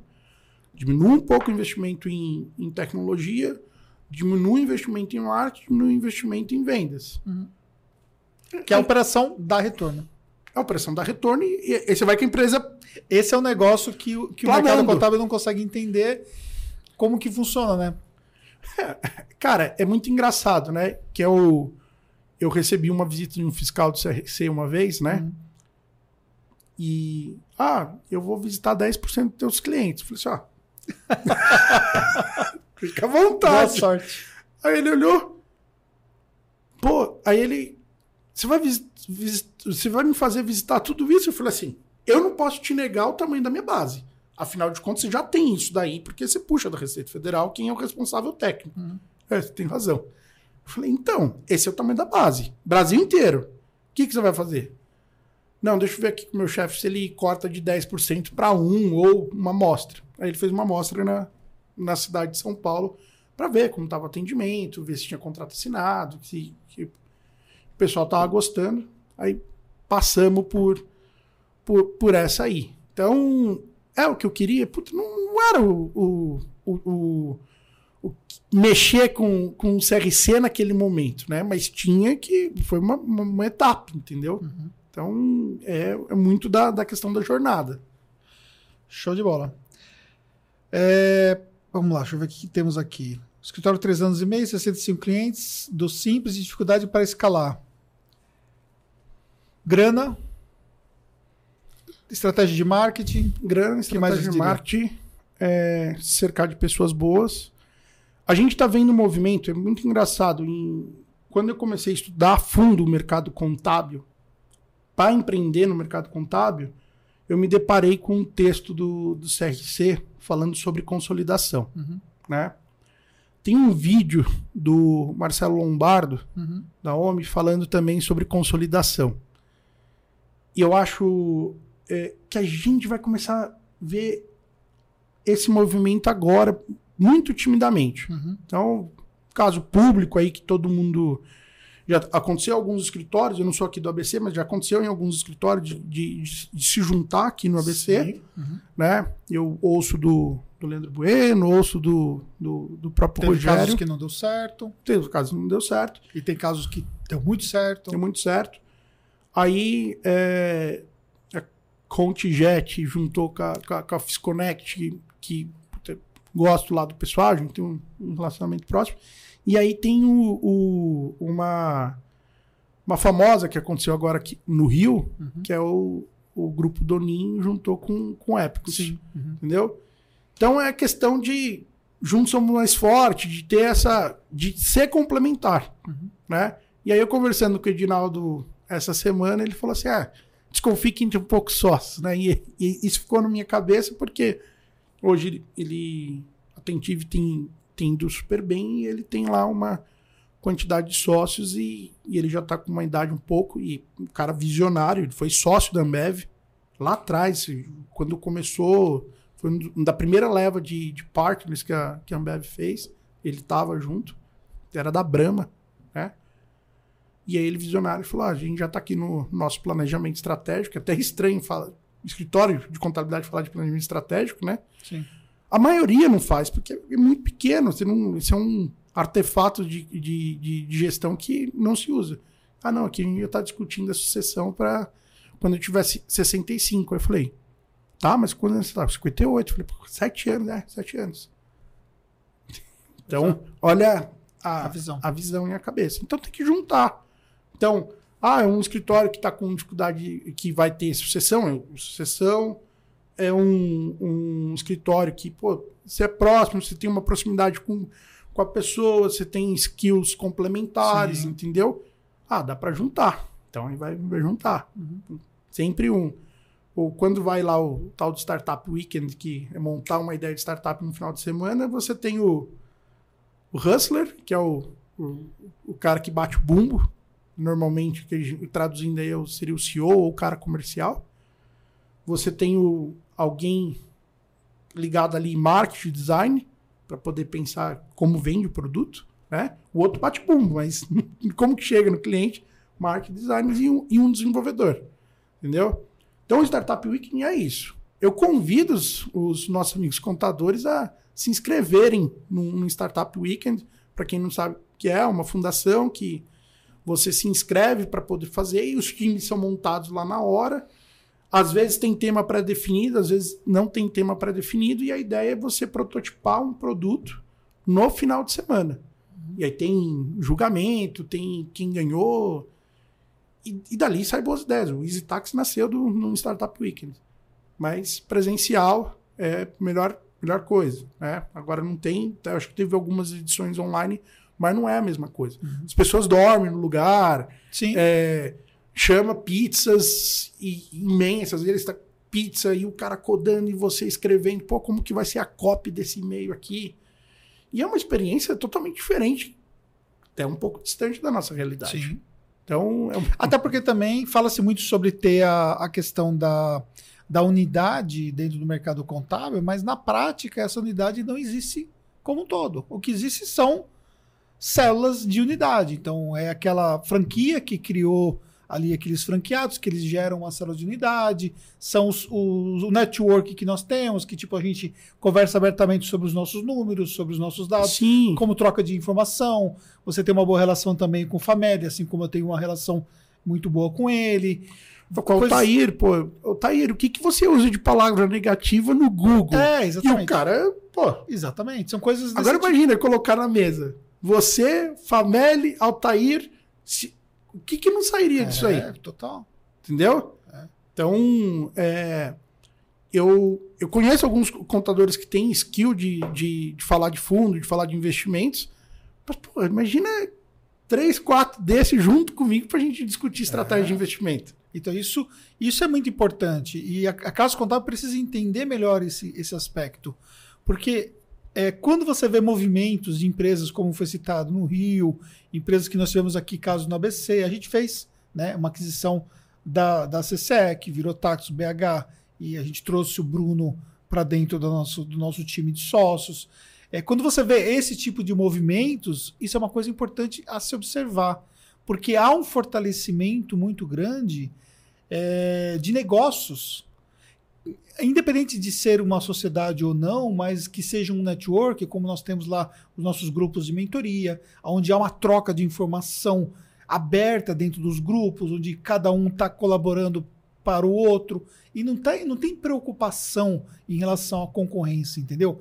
Se você vê, por exemplo, a gente deve ter trocado já algumas meia dúzia de clientes entre um e o outro, que nós nem sabemos, mas a gente não, não se vê como concorrente, a gente está aqui discutindo, né? E estamos trocando informações, porque, de uma certa forma, um tá ajudando o outro. Sim, ah, qual que sistema você usa? Exatamente. Qual que é a sua percepção com relação É. a isso? Uma questão, se eu tiver que, por exemplo, eu tô numa jornada, tenho 70 profissionais, você tem cento e- e poucos profissionais lá.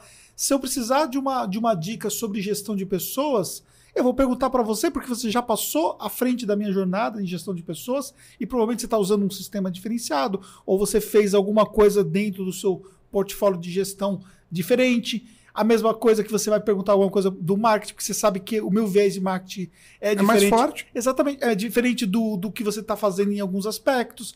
Então, esses fatores é muito importante, porque quando você consegue reunir ali em grupos e, e- e abertamente troca informações, e todo mundo sai ganhando. Assim como também todo mundo que chegou até agora aqui saiu ganhando também. Então, o Matheus que está aqui. Galera, vocês que estão ao vivo aqui, coloca o nome aqui para eu poder falar. Eu tô fechando. Ó, nós estamos. Quanto tempo de. Eu até perdi quanto tempo nós estamos. Duas horas e meia. Duas horas e meia nós estamos falando, velho. Você acredita num negócio desse? Aí falaram assim: ah, vou gravar um, um podcast lá no ABC, né? E, pô, sou do Tabuão, é, é longe, né? Aí, pô, vai cruzar a cidade inteira pra ficar meia hora lá. Meia hora. Duas horas e meia, galera. Olha só a- a- a- como que é o negócio. É mais uma aula, o Júnior falando. Obrigado, Júnior. Ronaldo, que tá sempre assistindo. O podcast mais longo do Insight, exatamente é o podcast mais longo do Insight. Eu já sabia que ia ser o podcast mais longo do Insight, que nós tínhamos conversado. Eu já sabia que seria. É, José Roberto, desde, desde o início, parabéns. Katien, obrigado. Falou os melhores, parabéns, obrigado. Agnaldo, do outro lado do Brasil, Manaus, show de bola, Agnaldo. Dicas aqui que você pegou aqui, que você realmente faz uma diferença grande aplicando isso. Parabéns por estar aqui. É, que aula foi essa? O Ronaldo falando, o Ércio falando, que aula, show de bola. Júnior do Mato Grosso, DBS. É, cara, é o seguinte: você vê que a galera tá acompanhando. Quem chegou no meio do caminho depois vai assistir o, começo. A gente vai pegar esse conteúdo. O pessoal que perguntou se o conteúdo vai ficar gravado. Sim, vai ficar gravado como todos os outros podcasts. Acho que esse aqui é o 29, 20, 29. E você vê que a gente montou uma estrutura, né? Porque, dada a importância que eu tenho em relação a esse tipo de conteúdo pra galera. E depois isso vai virar um monte de vídeos menores com Os cortes. os cortes que vai agregar para a galera, tanto aqui no próprio YouTube, quanto também no Instagram, através do GTV, e vai ajudar a galera aí com temas específicos e tal. A gente ficou aqui 2 horas e 30 minutos, poderíamos ficar até mais do que isso, mas uma coisa que a gente sempre traz é a gente acabar quanto, enquanto a galera ainda está gostando, porque sempre dá um gostinho de quero mais. A gente tem outros convidados aí, então vocês que estão acompanhando, é, tem convidados de peso que já estão fechados, então vocês vão acompanhando aí através do Instagram que eu vou comunicando vocês. Cara, muito obrigado. Eu, Deixa, deixa você dar uma mensagem final pra galera aí que ficou até agora e o que, que você pode falar pra eles assim, pra eles voarem em 2021. Pessoal, eu fico à disposição. Quem quiser, quem quiser conversar comigo, me adiciona lá no LinkedIn. Eu recebo muito contador, tem- faço vídeo com contador para trocar ideia, para trocar experiência. Né? Um dos pilares nossos lá, a gente sempre fala que é o compartilhar conhecimento. Por isso que eu ainda escrevo conteúdo, que é uma forma, assim, né? Eu ter feito mestrado, eu gosto de, de dar aula, então é, e é com a missão de, de compartilhar conhecimento. Então, fica aí o, o convite para vocês se conectarem comigo e a gente vai, vai falando, trocando ideia, encontrar ali a agenda, tá corrida, mas encontrar um espacinho na agenda para ter um, um bate-papo de qualidade. Obrigado, Anderson. Muito Eu sucesso pra agradeço. Conube. Tamo junto nessa jornada aí, cara. Obrigado, galera, que esteve aqui com a gente. Manda esse podcast pra alguém que você sabe que realmente vai agregar valor. Tamo junto nessa e até a próxima. Até mais, pessoal.